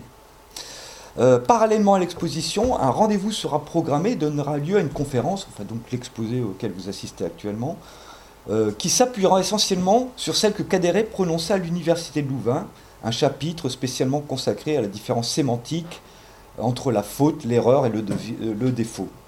Viendra ensuite une série, euh, une série intrusive. Attendez, viendra ensuite une série d'interventions intrusives. Je ne sais pas pourquoi il m'a marqué mon truc comme ça dans quelques grandes institutions ainsi que dans des galeries de renom occupant une place importante sur le marché dans le marché de l'art. Donc déjà, il dit, oula, il demande de l'argent pour faire qu'on finance ses bâtons et qu'il aille emmerder les autres. Bon, ok. Celles-ci auront été préalablement informées par voie postale de mon intention d'investir leur lieu sans accord parmi les particuliers. Parmi le nombre de structures, informé et selon des critères que je me réserve. C'est-à-dire que là, je suis en train de me foutre un peu du système de sélection de leurs candidats. Donc, c'est-à-dire, je le reprends pour moi, je me mets plus dogmatique qu'ils peuvent ne l'être. Euh, selon des critères que je me réserve, peu d'entre elles seront retenues. Là, vraiment, euh, il nous fait chier ce con, quoi. C'est qui? Il vient de Il vient de où? Il n'y a pas de diplôme en plus. Regardez ça. Une lettre type signalant, donc là j'insiste sur la lettre type, parce que ça va revenir après, signalant qu'ils ont pris acte de ma démarche devra m'être retournée, dûment signée par le responsable ou son représentant avec, le cachet de la structure. Une enveloppe, une enveloppe sera jointe au dit courrier en plus de ça, je suis sympa, je veux pas que ça leur coûte de l'argent, n'est-ce pas? Le but de cette modalité étant de garantir la dépendance de chacun, liberté de la structure de tolérer ou de refuser l'accès dans ses murs, liberté de l'artiste d'y aller ou pas. Donc voilà, en gros, ce que je leur demande, c'est est-ce qu'une institution peut financer un projet dont le but avoué est d'investir, sans y être invité, des institutions consoeurs? Ou, dit autrement, est-ce qu'une institution peut subventionner la subversion? Ça se résume de cette manière-là. La réponse, bien entendu, serait de dire non, car une idéologie ne peut pas financer une idéologie adverse sans se sentir en danger, ou du moins sans ressentir un certain malaise dans sa culture, pour faire un peu référence à Freud à ce sujet-là. Euh, mais dès lors, comment expliquer la place qu'occupe Cadéré dans l'histoire de l'art et dans la société? C'est le paradoxe que j'ai mis en place. Donc là, ils sont pris euh, aux échecs, on appelle ça une fourchette royale. vous bougez votre cheval, vous mettez en échec le roi et vous pouvez prendre la reine. Donc soit on me donne l'argent, euh, mais je dois mettre que j'ai été soutenu par la DRAC, et là, si je vais voir une institution, je veux dire, mon projet a été soutenu par la droite, laissez-moi rentrer, ou soit on ne me le donne pas. Et donc là, je prouve qu'en fait, euh, que l'erreur, euh, elle n'a rien à voir avec le bâton. Corrige l'erreur dans le bâton, ça n'a aucune importance. Que l'erreur, elle est bien dans l'errant, en fait. L'errant. Hein dans l'action de l'errant. Dans l'action de l'errant. Dans l'action de l'errant, alors c'est donc, dans l'institution. Là. Dans la campagne, donc en fait ici, c'est ce que je voulais dire, en fait ici l'erreur atteint une dimension qui va bien au-delà de l'inversion de deux segments de bois peint dans une barre de bois rond, d'où aussi l'extrême difficulté d'en parler aujourd'hui. Alors je précise au passage que la DRAC, euh, alors oui on est dans le hop, pardon, Euh, je précise que la DRAC n'organise qu'une seule commission par an, que les dossiers sont à remettre au plus tard le 31 mars de chaque année, que le passage devant la commission consultative se fait en juin. Là, pour mon compte, c'était plutôt en juillet, ils ont eu du mal. Donc c'était en juillet. La réponse, elle vous est donnée un mois après. Et en cas d'avis favorable, vous percevez l'aide en octobre. Donc c'est-à-dire que de mars à octobre. Ça revient à dire que pour exister artistiquement, vous devez patienter en espérant qu'on va vous y autoriser. En plus, vous n'êtes même pas sûr. Donc la réponse qui me fut donnée, euh, qui est exposée au bouillon, c'est une lettre type sans surprise. Comme j'avais dit dans mon dossier, je vais envoyer une lettre type aux institutions. Je savais que j'allais recevoir une lettre type. Et ça s'est soldé, bien entendu, par un refus. Est-ce qu'il y en a qui ont lu les lettres qui étaient présentées là-bas ou pas? D'accord, bah, je vous en ferai la lecture alors. Parce que là c'est intéressant aussi. Hein. alors, voilà ce que j'ai reçu. Je prouve que c'est une lettre type. À quoi ça se voit que c'est une lettre type? Alors, ceux qui ont des bons yeux. Déjà, il y a un tampon. Ici, ça a été rajouté au tampon. Ok. Ensuite, il n'y a pas le nom du directeur, il y a sa signature, mais pas son nom. Les lettres types restent plus souvent que les directeurs, ne changent. Et à la fin, ils ont quand même mis mon nom, alors qu'en fait, normalement, ça aurait dû être là. je ne sais pas, hein, mais euh, voilà. Et alors, qu'est-ce qui m'est dit dans cette lettre? Monsieur, la commission consultative régionale d'attribution des aides déconcentrées destinées aux artistes plasticiens s'est réunie le 4 juillet 2019 afin d'examiner les demandes déposées par les artistes euh, de la région des Hauts-de-France au titre de l'aide individuelle à la création. Votre documentation artistique et la proposition de recherche que vous avez déposée dans le cadre de cette demande ont fait l'objet d'une présentation par le conseiller, puis d'un échange entre les membres de la commission. Alors déjà ici, c'est le conseiller qui présente mon dossier, comme s'il était euh, plus, mieux placé que moi pour le défendre. Bon, certes. En plus de ça, le, nom des membres de la commission, on ne sait même pas qui. Hein. là, c'est la règle opaque par, euh, par excellence. L'implication de votre démarche a été soulignée. Cependant, la proposition de recherche accompagnant votre dépôt de candidature n'a pas convaincu les personnes présentes. Le déficit d'indication ou d'arguments ouvrant des perspectives de renouvellement d'enjeux formels et spéculatifs, n'a pas permis à votre dossier de recueillir une majorité de voix. Donc j'ai fait dire ça à quelques copains, ils ont dit mais qu'est-ce que ça veut dire? T'inquiète, je vais te le traduire. Alors j'ai le regret de vous annoncer que votre demande n'a patati patata n'a pas été retenue. Le conseiller aux arts plastiques, rapporteur, là c'est pas mal non plus, le conseiller rap le conseiller aux arts plastiques rapporteur reste à votre disposition pour évoquer plus longuement avec vous les propos recueillis et avis, euh, les propos et avis recueillis lors de ce groupe de travail, ou si vous le jugez souhaitable, vous rencontrez au sujet de cette démarche. Hein Pardon. Enfin, c'est pas grave, j'ai pas compris non plus. Bref, du coup, on a renvoyé, euh, j'ai renvoyé un petit courrier qui est là ici. Là, j'essaie de respecter quand même. Euh, Frédéric m'a recorrigé. Il, passe toujours, je, je, le mets sous à contribution pour les corrections. Le courrier avec lettre suivie, hein, j'ai mis en lettre suivie. DRAC des Hauts-de-France à l'attention du conseiller aux arts plastiques, monsieur Eric Pip. 3 rue des Lombards. Jaron dit Jaja. Dit, Jaja, voilà. Alors, monsieur, voilà ce que je lui réponds. Hein.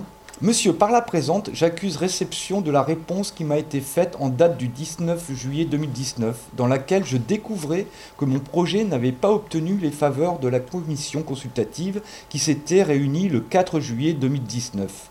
Aussi, je note que si ma démarche a été soulignée, alors je ne sais pas par qui, elle n'a pas convaincu les personnes présentes et que le déficit d'indication n'a pas permis à mon dossier de recueillir une majorité de voix. D'accord Or, comme il me l'est proposé dans la susdite, j'aimerais que vous puissiez m'éclairer sur la nature formelle et spéculative des enjeux spécifiques dont il est ici question. J'ai en effet pour objectif d'en améliorer les formes en en corrigeant les défauts, les erreurs en vue d'une demande ultérieure.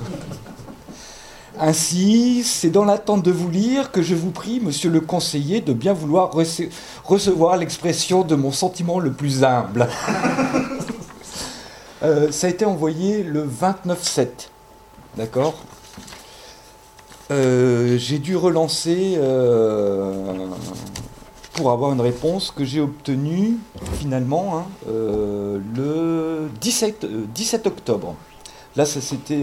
je voulais connaître effectivement les réactions du jury. Je voulais parce que là, c'est un peu flou quand même. Vous avouerez que c'est quoi les enjeux spécifiques euh, formel, euh, spéculatif, euh, vous voulez en venir quoi? Il y, a bien un sens dans ces mots.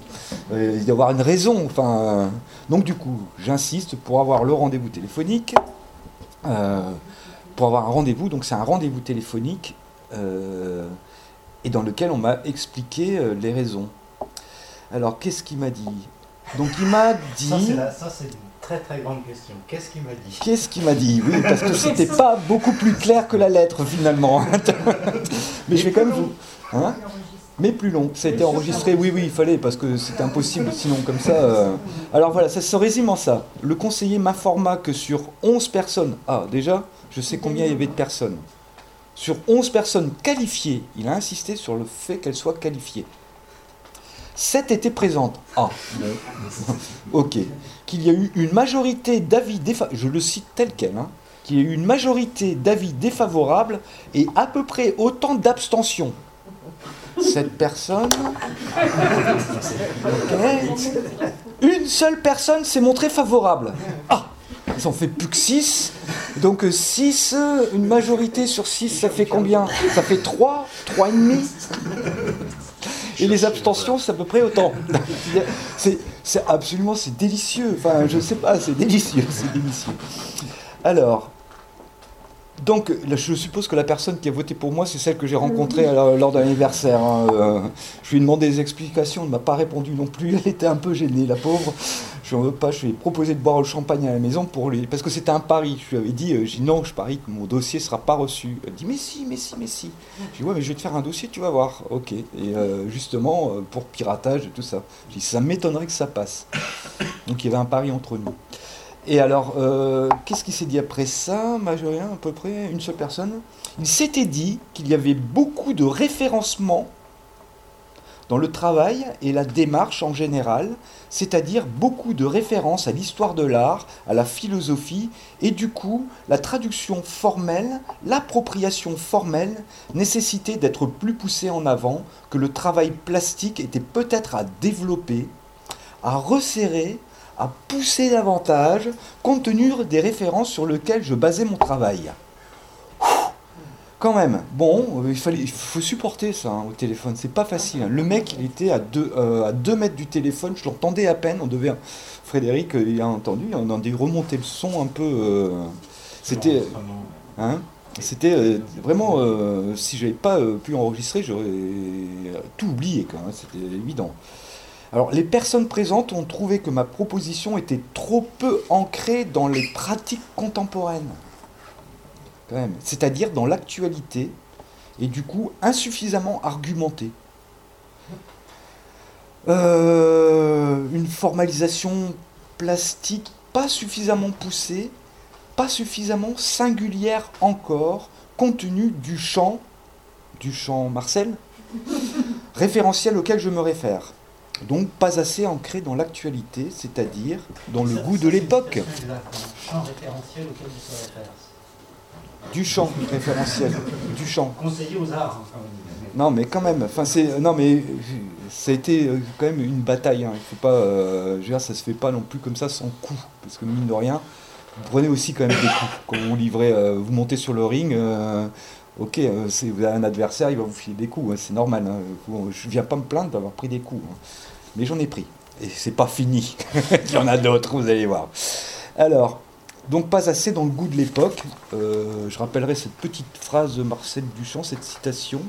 L'art est une chose beaucoup plus profonde que le goût d'une époque, et l'art d'une époque n'est pas le goût de cette époque. C'est un peu dommage qu'il soit passé à côté euh, de cette citation. Et même s'il ne connaît pas Marcel Buchan, ce qui est sans doute euh, vrai. Alors, la cerise. Hein, euh, qui disait, euh, qui décrivait ses beautés de gazette. Oui, tout à fait. Alors, la, la cerise sur le gâteau, il a fini par me dire que mon projet n'était pas assez musclé. Je ne l'invente pas, je vous le jure que c'est vrai. Bon, bah c'est bien. Moi, j'ai prouvé ma thèse que si j'enlève l'erreur dans le bâton, eh ben, euh, c'est bien euh, le porteur du bâton avec ou sans erreur qui va jouer le rôle euh, de l'erreur lui-même, donc de l'errant. Les conclusions que j'en tire, c'est que l'institution, via ses représentants du moment, ne supporte pas que l'on puisse la remettre en cause, surtout si on se montre plus dogmatique qu'elle ne l'est. Et c'est vrai que j'avoue je me suis montré plus dogmatique qu'elle ne l'est. Parce que c'est sa raison d'être qui est remise en cause. Du coup, pour se montrer plus souple, plus ouverte, plus tolérante, le principe de la, euh, démocratie, elle est obligée, pour justifier sa réponse, d'avoir recours à ce que j'appelle la langue de boiron erronée. D'accord? C'est-à-dire un discours bourré d'erreurs qui défie toute méthode. Parlons-en en René Descartes. D'accord Enfin, ça c'était la première phase. La deuxième phase, elle était bien aussi. Euh, il ne me restait plus qu'à présenter euh, donc les bars que j'ai faites. Donc j'avais mon lieu euh, alternatif, on va dire presque marginal, Bouillon Cube, n'est-ce pas? Ça reste un lieu relativement marginal. Il fallait tester dans une, dans une grande exposition. Alors, juste celle qui s'offrait à moi, c'est euh, celle de l'entreprise culturelle dans laquelle je travaille depuis 20 ans. Euh, c'est le Studio National des Arts Contemporains, était des plus excitantes dans la mesure euh, où elle réunissait des acteurs qui ont connu de très près l'artiste auquel je me réfère avec tant de zèle. un directeur, Alain Flécheur, un commissaire, Jean-Hubert Martin, et un journaliste d'Art Presse, Bernard Marcellis celui qui a permis justement à André Catéré de tenir sa conférence quand il était jeune, en 1974, à l'université de Louvain. C'est Bernard Marcellis qui a... Et là, je l'ai rencontré. Euh, donc, le seul qui se soit montré fidèle à ses convictions euh, premières, c'était Alain, Alain Fleischer, puisqu'il m'a fait gracieusement le prêt de son film que vous avez pu voir. Les autres, euh, par contre, ils ont, ils ont fait preuve d'un manque d'aplomb euh, certain.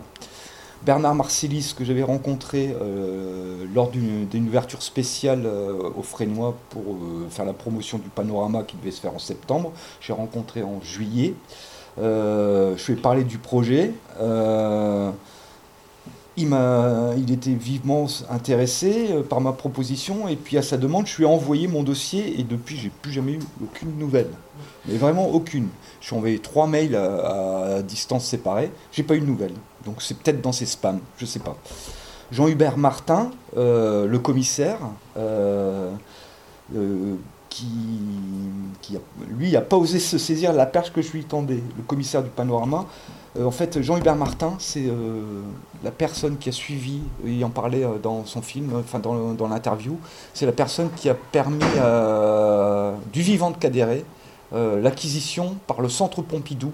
Il y a six barres de bois euh, qui sont à Pompidou, qui ont été euh, achetées en 76, quand, quand était encore vivant, et avant même l'ouverture du centre.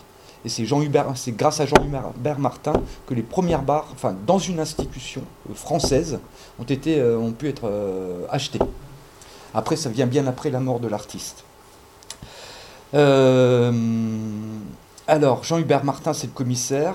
Euh, ça prend Panorama 21. Euh, le titre, c'est Panorama 21, parce que chaque année, euh, la présentation des travaux des étudiants et professeurs invités du SNAC, c'est-à-dire le Frénois, le Studio National des Arts Contemporains, prend pour titre Panorama, suivi d'un nombre correspondant à la numération successive de ceux-ci euh, ainsi qu'un sous-titre par le commissaire, c'est la règle. C'est comme ça que ça se fait depuis, euh, je travaille moi depuis le Panorama 2 au Frénois.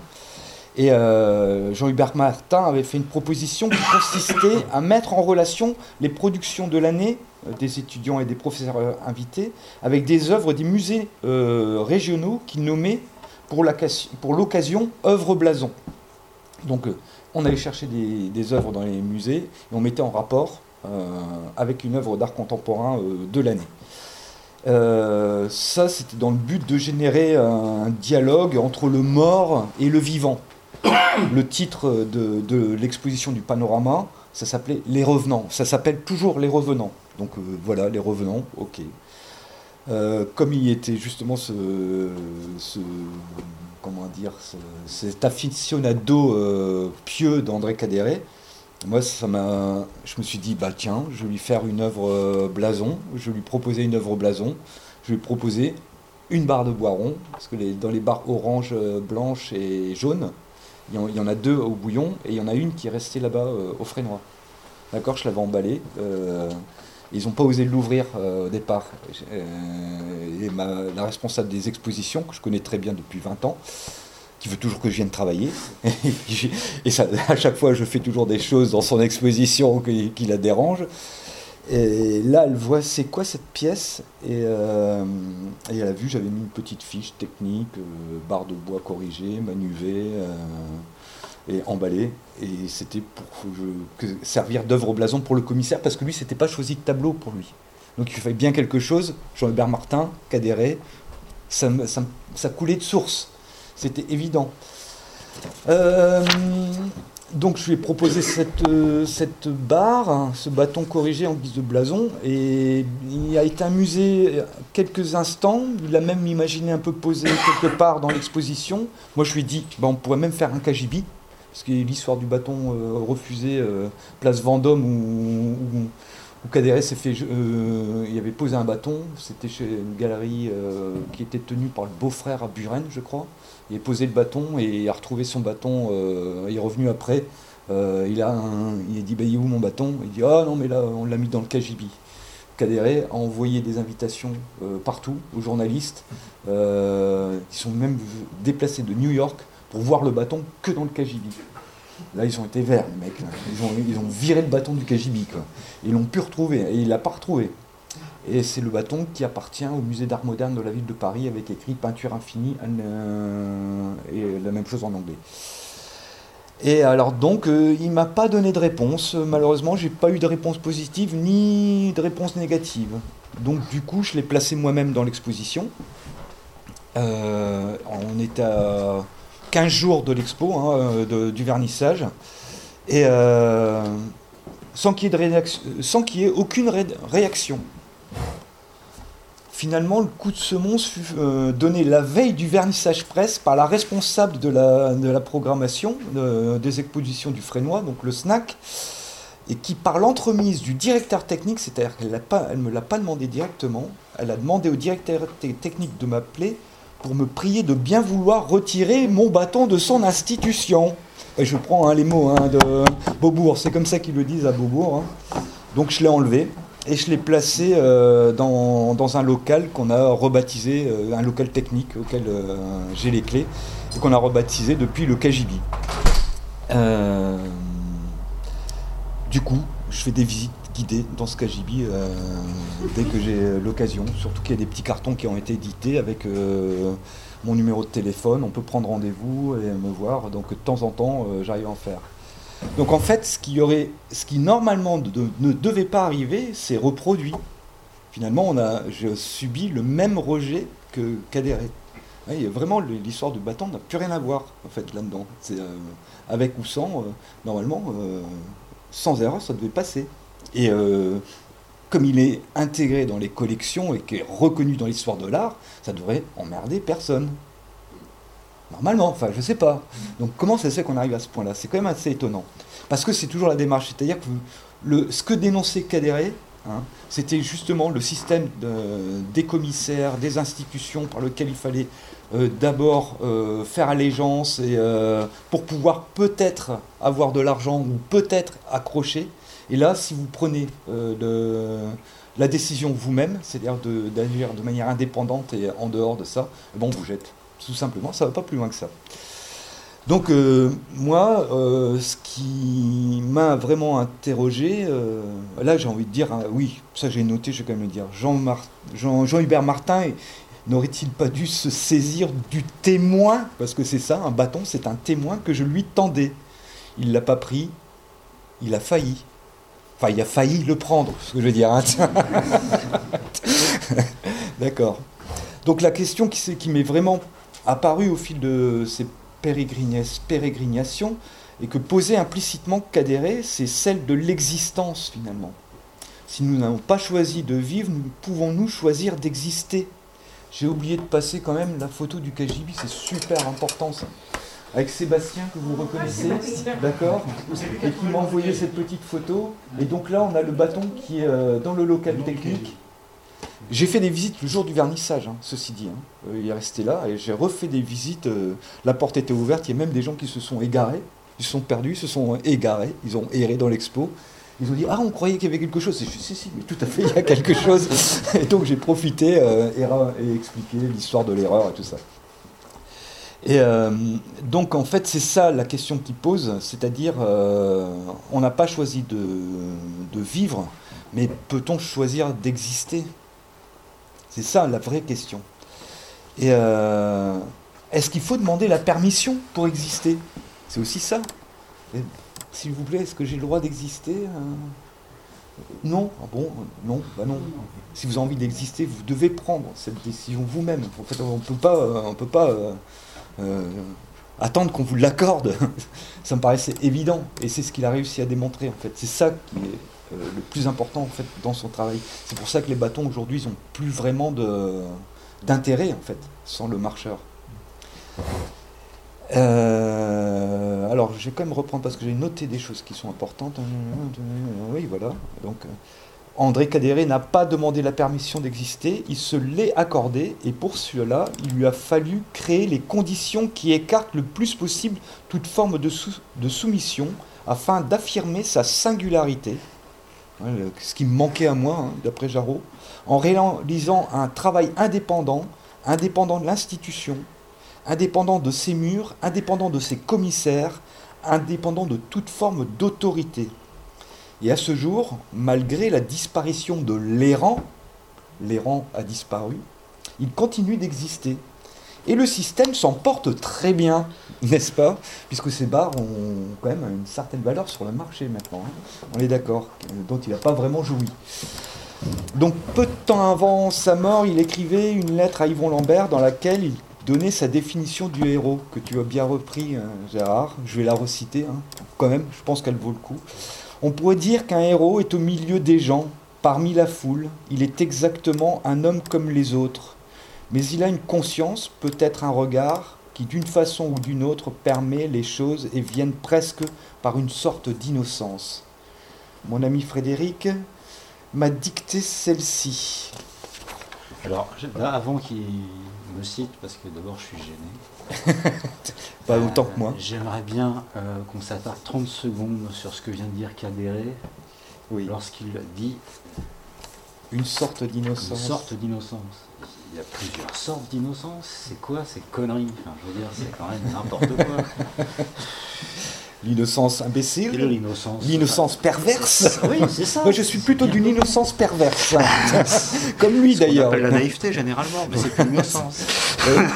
c'est ça, c'est ça, tout à fait. Ah, donc, Frédéric me donnait cette définition. Le positionnement du héros moderne n'existe que par sa confrontation, par son combat, et surtout par le fait que ces derniers soient reconnus comme tels par une assistance qui n'a pas forcément le courage d'assumer une telle situation. Le héros grec, quant à lui, n'existait que par la représentation des troupes qu'il guidait. Entre ces trois définitions, plus que quelques millénaires, une manière historique d'être ensemble. Voilà, ensemble sera donc le mot de la fin. Merci Frédéric. oui. Euh, mais tu n'as pas parlé de la réalisation des bâtons? Alors, euh, parce que c'est super ennuyeux en fait, c'est du travail, moi ça m'a. Mais réellement, c'est, euh, c'est, on ne peut plus rébarbatif. C'est vous, en fait, c'est, euh, c'est un travail à l'usine. Moi, ça m'a ramené dans mes premières années Euh, C'est-à-dire, une formation euh, qui n'est pas plastique. J'aurais peut-être dû mettre ça aussi. C'est important que je que je suis B, j'ai un BEP mécanique, euh, mécanicien monteur et un CAP ajusteur. Parce qu'en fait, il faut découper des petits bouts en série, parce que chaque barre comme ça, une barre comme ça, c'est 52 segments. Donc si vous voulez déjà multiplier, enfin faire toutes les solutions 52 x 12, euh, donc il faut être avoir un système d'organisation hein, quand même. Euh, à un moment donné, je me suis dit mais comment ils pouvaient faire euh, Donc j'ai dû recréer une méthode de travail. Donc travail en butée, scier, travail en butée, scier, pour pas à chaque fois si, vous commencez à, mesurer votre pedou, tracer, recouper, là, taylorisé ta, production. Pardon Tu as taylorisé ta production. Exactement, tout à fait. sur les années de production. Ah mais moi je suis pour l'ordre, hein. je suis pour l'ordre et la méthode. Hein. Je suis contre l'errance. Je suis intolérance. non, non, et donc en fait, euh, j'ai dû vraiment m'organiser pour en faire beaucoup. Euh, j'ai réussi à faire 28 bars en l'espace d'un mois et demi.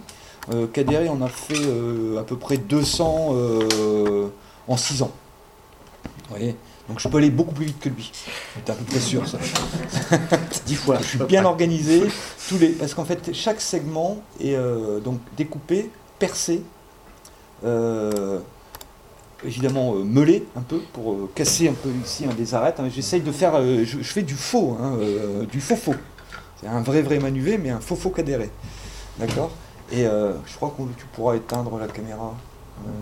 J'ai l'impression qu'il y a un truc qui va plus. Ça clignote on va en avoir. On est déjà à deux heures, hein, mine de rien. C'est trop. Ouais, c'est trop. Hein. Je vous ai perdu. Hein. Et donc, en fait, donc ces barres-là, après, il faut les percer. Il faut peindre, enfin, euh, meuler, peindre. Donc, euh, peindre en deux couches. Donc, il faut réussir à faire des systèmes euh, un par un. Donc, je suis organisé. Je fais des piles que je, avec un petit tourillon, puis je prends un pinceau. Et je fais tourner. Tout ça, c'est planté sur des planches pour aller au plus vite. Et, et pareil pour les plus gros, les plus grosses barres euh, qui, comme celle-ci. Euh, là, c'est un peu plus instable. Donc, et ensuite, vous assemblez ces, une fois que c'est peint et sec, eh bien, des petits, des petits euh, tourillons avec de la colle. J'assemble des parties de segments serrés, parce qu'évidemment, on colle à bois serré pour que ça tienne. au départ, je m'étais mal pris, donc quand vous mettez une série de de 20 euh, et que vous le serrez, bah, en fait ça demande qu'à partir dans tous les sens. Donc j'ai dit, ah bon, il faut faire un gabarit, alors je mets ça là-dedans, ok, je mets mon gabarit, il faut que je mette une planche dessus parce que sinon tout va remonter.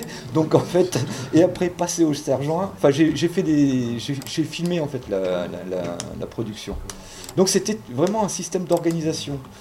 J'en ai tellement marre à la fin parce que c'est vraiment chiant. J'ai embauché mon fils gracieusement. J'ai dit c'est ton avenir qui est là devant toi. Avec un peu de chance, tu pourras te faire ta. des Chinois. Pardon. pas Non, moi je suis contre. Non, non, non, non, il faut c'est français, monsieur. C'est la fabrication française, c'est la qualité française. Mais rien que pour trouver, par exemple, les, euh, les barres, parce qu'il faut analyser les, euh, enfin, euh, trouver les sections, les bonnes sections. Ça, c'est du 35. Et lui, il fait des barres en 35. Celle au frac, c'est 94, même celle-ci, hein, je pense.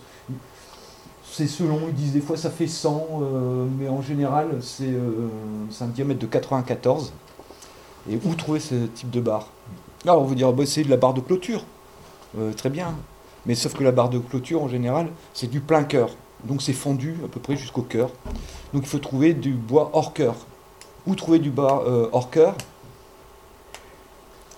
Bah, Chez les marchands euh, d'équitation les barres d'obstacles.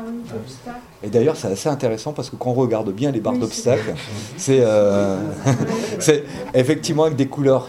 Ah, d'accord. Il faut savoir aussi un petit truc, c'est euh, cadere euh, en latin, euh, ça, vient du, ça vient du latin cado, cadis, cadere, qui veut dire tomber aussi.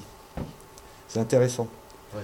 Andros, cader, Andros cader, l'homme qui tombe. Je peux vous passer une petite vidéo que j'ai faite peut-être, ça va être assez drôle. Je pense que je vais pouvoir, je vais l'avoir ici. J'espère que je vais pouvoir. Allez, on va souris. c'est une, j'ai beaucoup de chance, euh, franchement, non mais vraiment. Euh, quand je fais des, petits films, c'est la, petite performance qu'on a fait de Beaubourg. Je vous montre ça, puis après, je sais pas si vous avez d'autres questions, je peux vous répondre. Alors, Beaubourg. Voilà. Alors, je vais juste passer celle-là, ça dure pas très longtemps. Alors,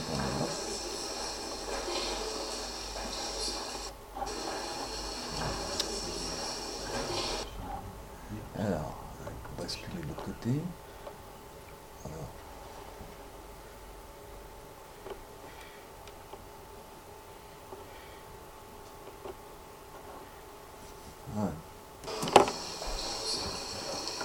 Vous reconnaissez la barre, hein je sais que je l'ai celle-là. J'ai refait celle-là exprès. C'est les 4 barres euh, qui ont... Il n'y en a que 4 pour l'instant, mais ça peut aller jusqu'à 12. Hein.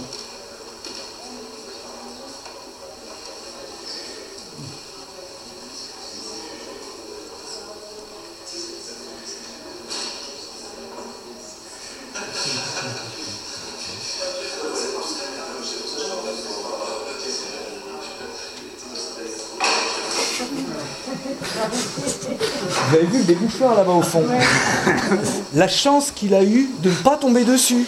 Parce qu'il l'aurait cassé, c'est sûr, je sais pas ce qu'auraient dit les gardiens. Hein. c'est quand même, c'est, enfin, c'est miraculeux ce genre de. c'est pas drôle hein, pour la personne, bien sûr, mais en tout cas, c'est juste. Euh, c'est relevé. Hein, il n'y a pas eu de. Non, il s'est relevé, il n'y a pas eu de. Non, mais par contre, les gardiens sont venus pour bien remettre les, euh, mises à distance en place. Ils ont passé un temps, euh, c'était assez hallucinant. Ils ont toujours, ils ont laissé les deux, les débouchoirs. Euh. donc je ne sais pas ce qu'ils sont devenus, hein, ceci dit. Hein. Mais j'avais déjà fait d'autres interventions. J'en ai fait une autre à, Beaubourg sur l'exposition Magritte aussi. Là, par contre, on, on s'est resté 20 minutes et on me l'a enlevé directement. Enfin, au bout de 20 minutes, c'est parti. J'avais accroché un tout petit tableau parce qu'en fait, pour Cadéré, il dit que le tableau, euh, tout ce qui s'accroche au mur, ça marche pas. Il dit comme système pour. Euh, il faut être indépendant, le tableau, il peut pas. Euh. moi, je suis pas d'accord non plus avec ça, dans la mesure où on peut très bien arriver avec un, petit tableau, se servir du mur. De toute manière, il se sert du mur également pour poser les bâtons, il se sert du sol. donc il n'y a pas de raison qu'on puisse aller avec un autre objet que le bâton. Et à Beaubourg, j'étais euh, arrivé avec une, euh, donc sur l'exposition Magritte. Euh, j'avais fait une petite photographie. et je voulais rentrer en dialogue avec un des tableaux de Magritte, qui est Ceci n'est pas une pomme, qui est énorme, un, grand, un très grand tableau comme ça. Et je m'étais dit, bah tiens, je vais dialoguer avec le, avec le maître ancien mort. Et j'ai ramené une petite photographie c'était deux poires, l'une à côté, l'une à côté de l'autre, et en dessous j'avais écrit Ceci est une jolie poitrine. À la manière de Ben, évidemment. à la manière écrit à la façon de Ben. Et, euh, et c'était étonnant parce qu'en fait, il y avait vraiment beaucoup de personnes qui se baissaient et qui euh, regardaient que la petite photo et qui regardaient plus du tout. Euh, c'était vraiment surprenant, hein. c'était incroyable. Il y a une vidéo, hein, j'ai gardé ça. Hein bien amusé encore. Et là, on s'était bien amusé. Et là, il y a, au bout de 20 minutes, il y a une personne qui est vue qui a dit Ah non, là, ça, c'est pas possible. Ils ont enlevé, euh, elle est partie avec euh, la photo. J'ai pu discuter avec elle un peu. Elle dit Vous voulez rencontrer une personne importante? Déjà, elle, c'était suffisant, quoi. Puis elle était partie avec. Et après, comme j'ai mis un tout petit crochet euh, qui s'enlevait très facilement des murs, sauf qu'il faut tirer sur une languette, puis ça, ça empêche la, la peinture de partir. Parce que la peinture de Simez chez, euh, à Beaubourg est extrêmement chère en fait. Et c'est une peinture spéciale, ça, ça, revient très cher de repeindre toutes les Simez là-bas. Donc euh, Manu, tu es un coutumier des interventions dans les lieux euh, ben, c'est la seule façon, parce que si je dois demander l'autorisation, on ne me la donnera pas. Hein. Euh, donc, j'ai pas tellement, il me laisse pas tellement le choix en même temps. Mais tu as vu que j'ai quand même fait les efforts pour monter un projet. Euh, j'ai pris, parce que maintenant, moi je suis embêté, moi, avec. Euh, il va falloir que soit un dépôt de bilan. Si je peux intervenir, il y a, y a, une chose que j'aime beaucoup quand je travaillais avec Manu, c'est qu'on faisait ça sur le temps de travail c'était important aussi de faire ça dans une institution culturelle et d'utiliser le temps de travail. J'aime moins quand tu le fais pendant ton, temps de repos. Tout temps de loisir, tu veux dire Tes, loisirs, je trouve ça un peu plus léger comme comportement. Mais là, mais non, Frédéric, là oui, bah oui, je dois prendre des vacances de temps en temps aussi. Hein.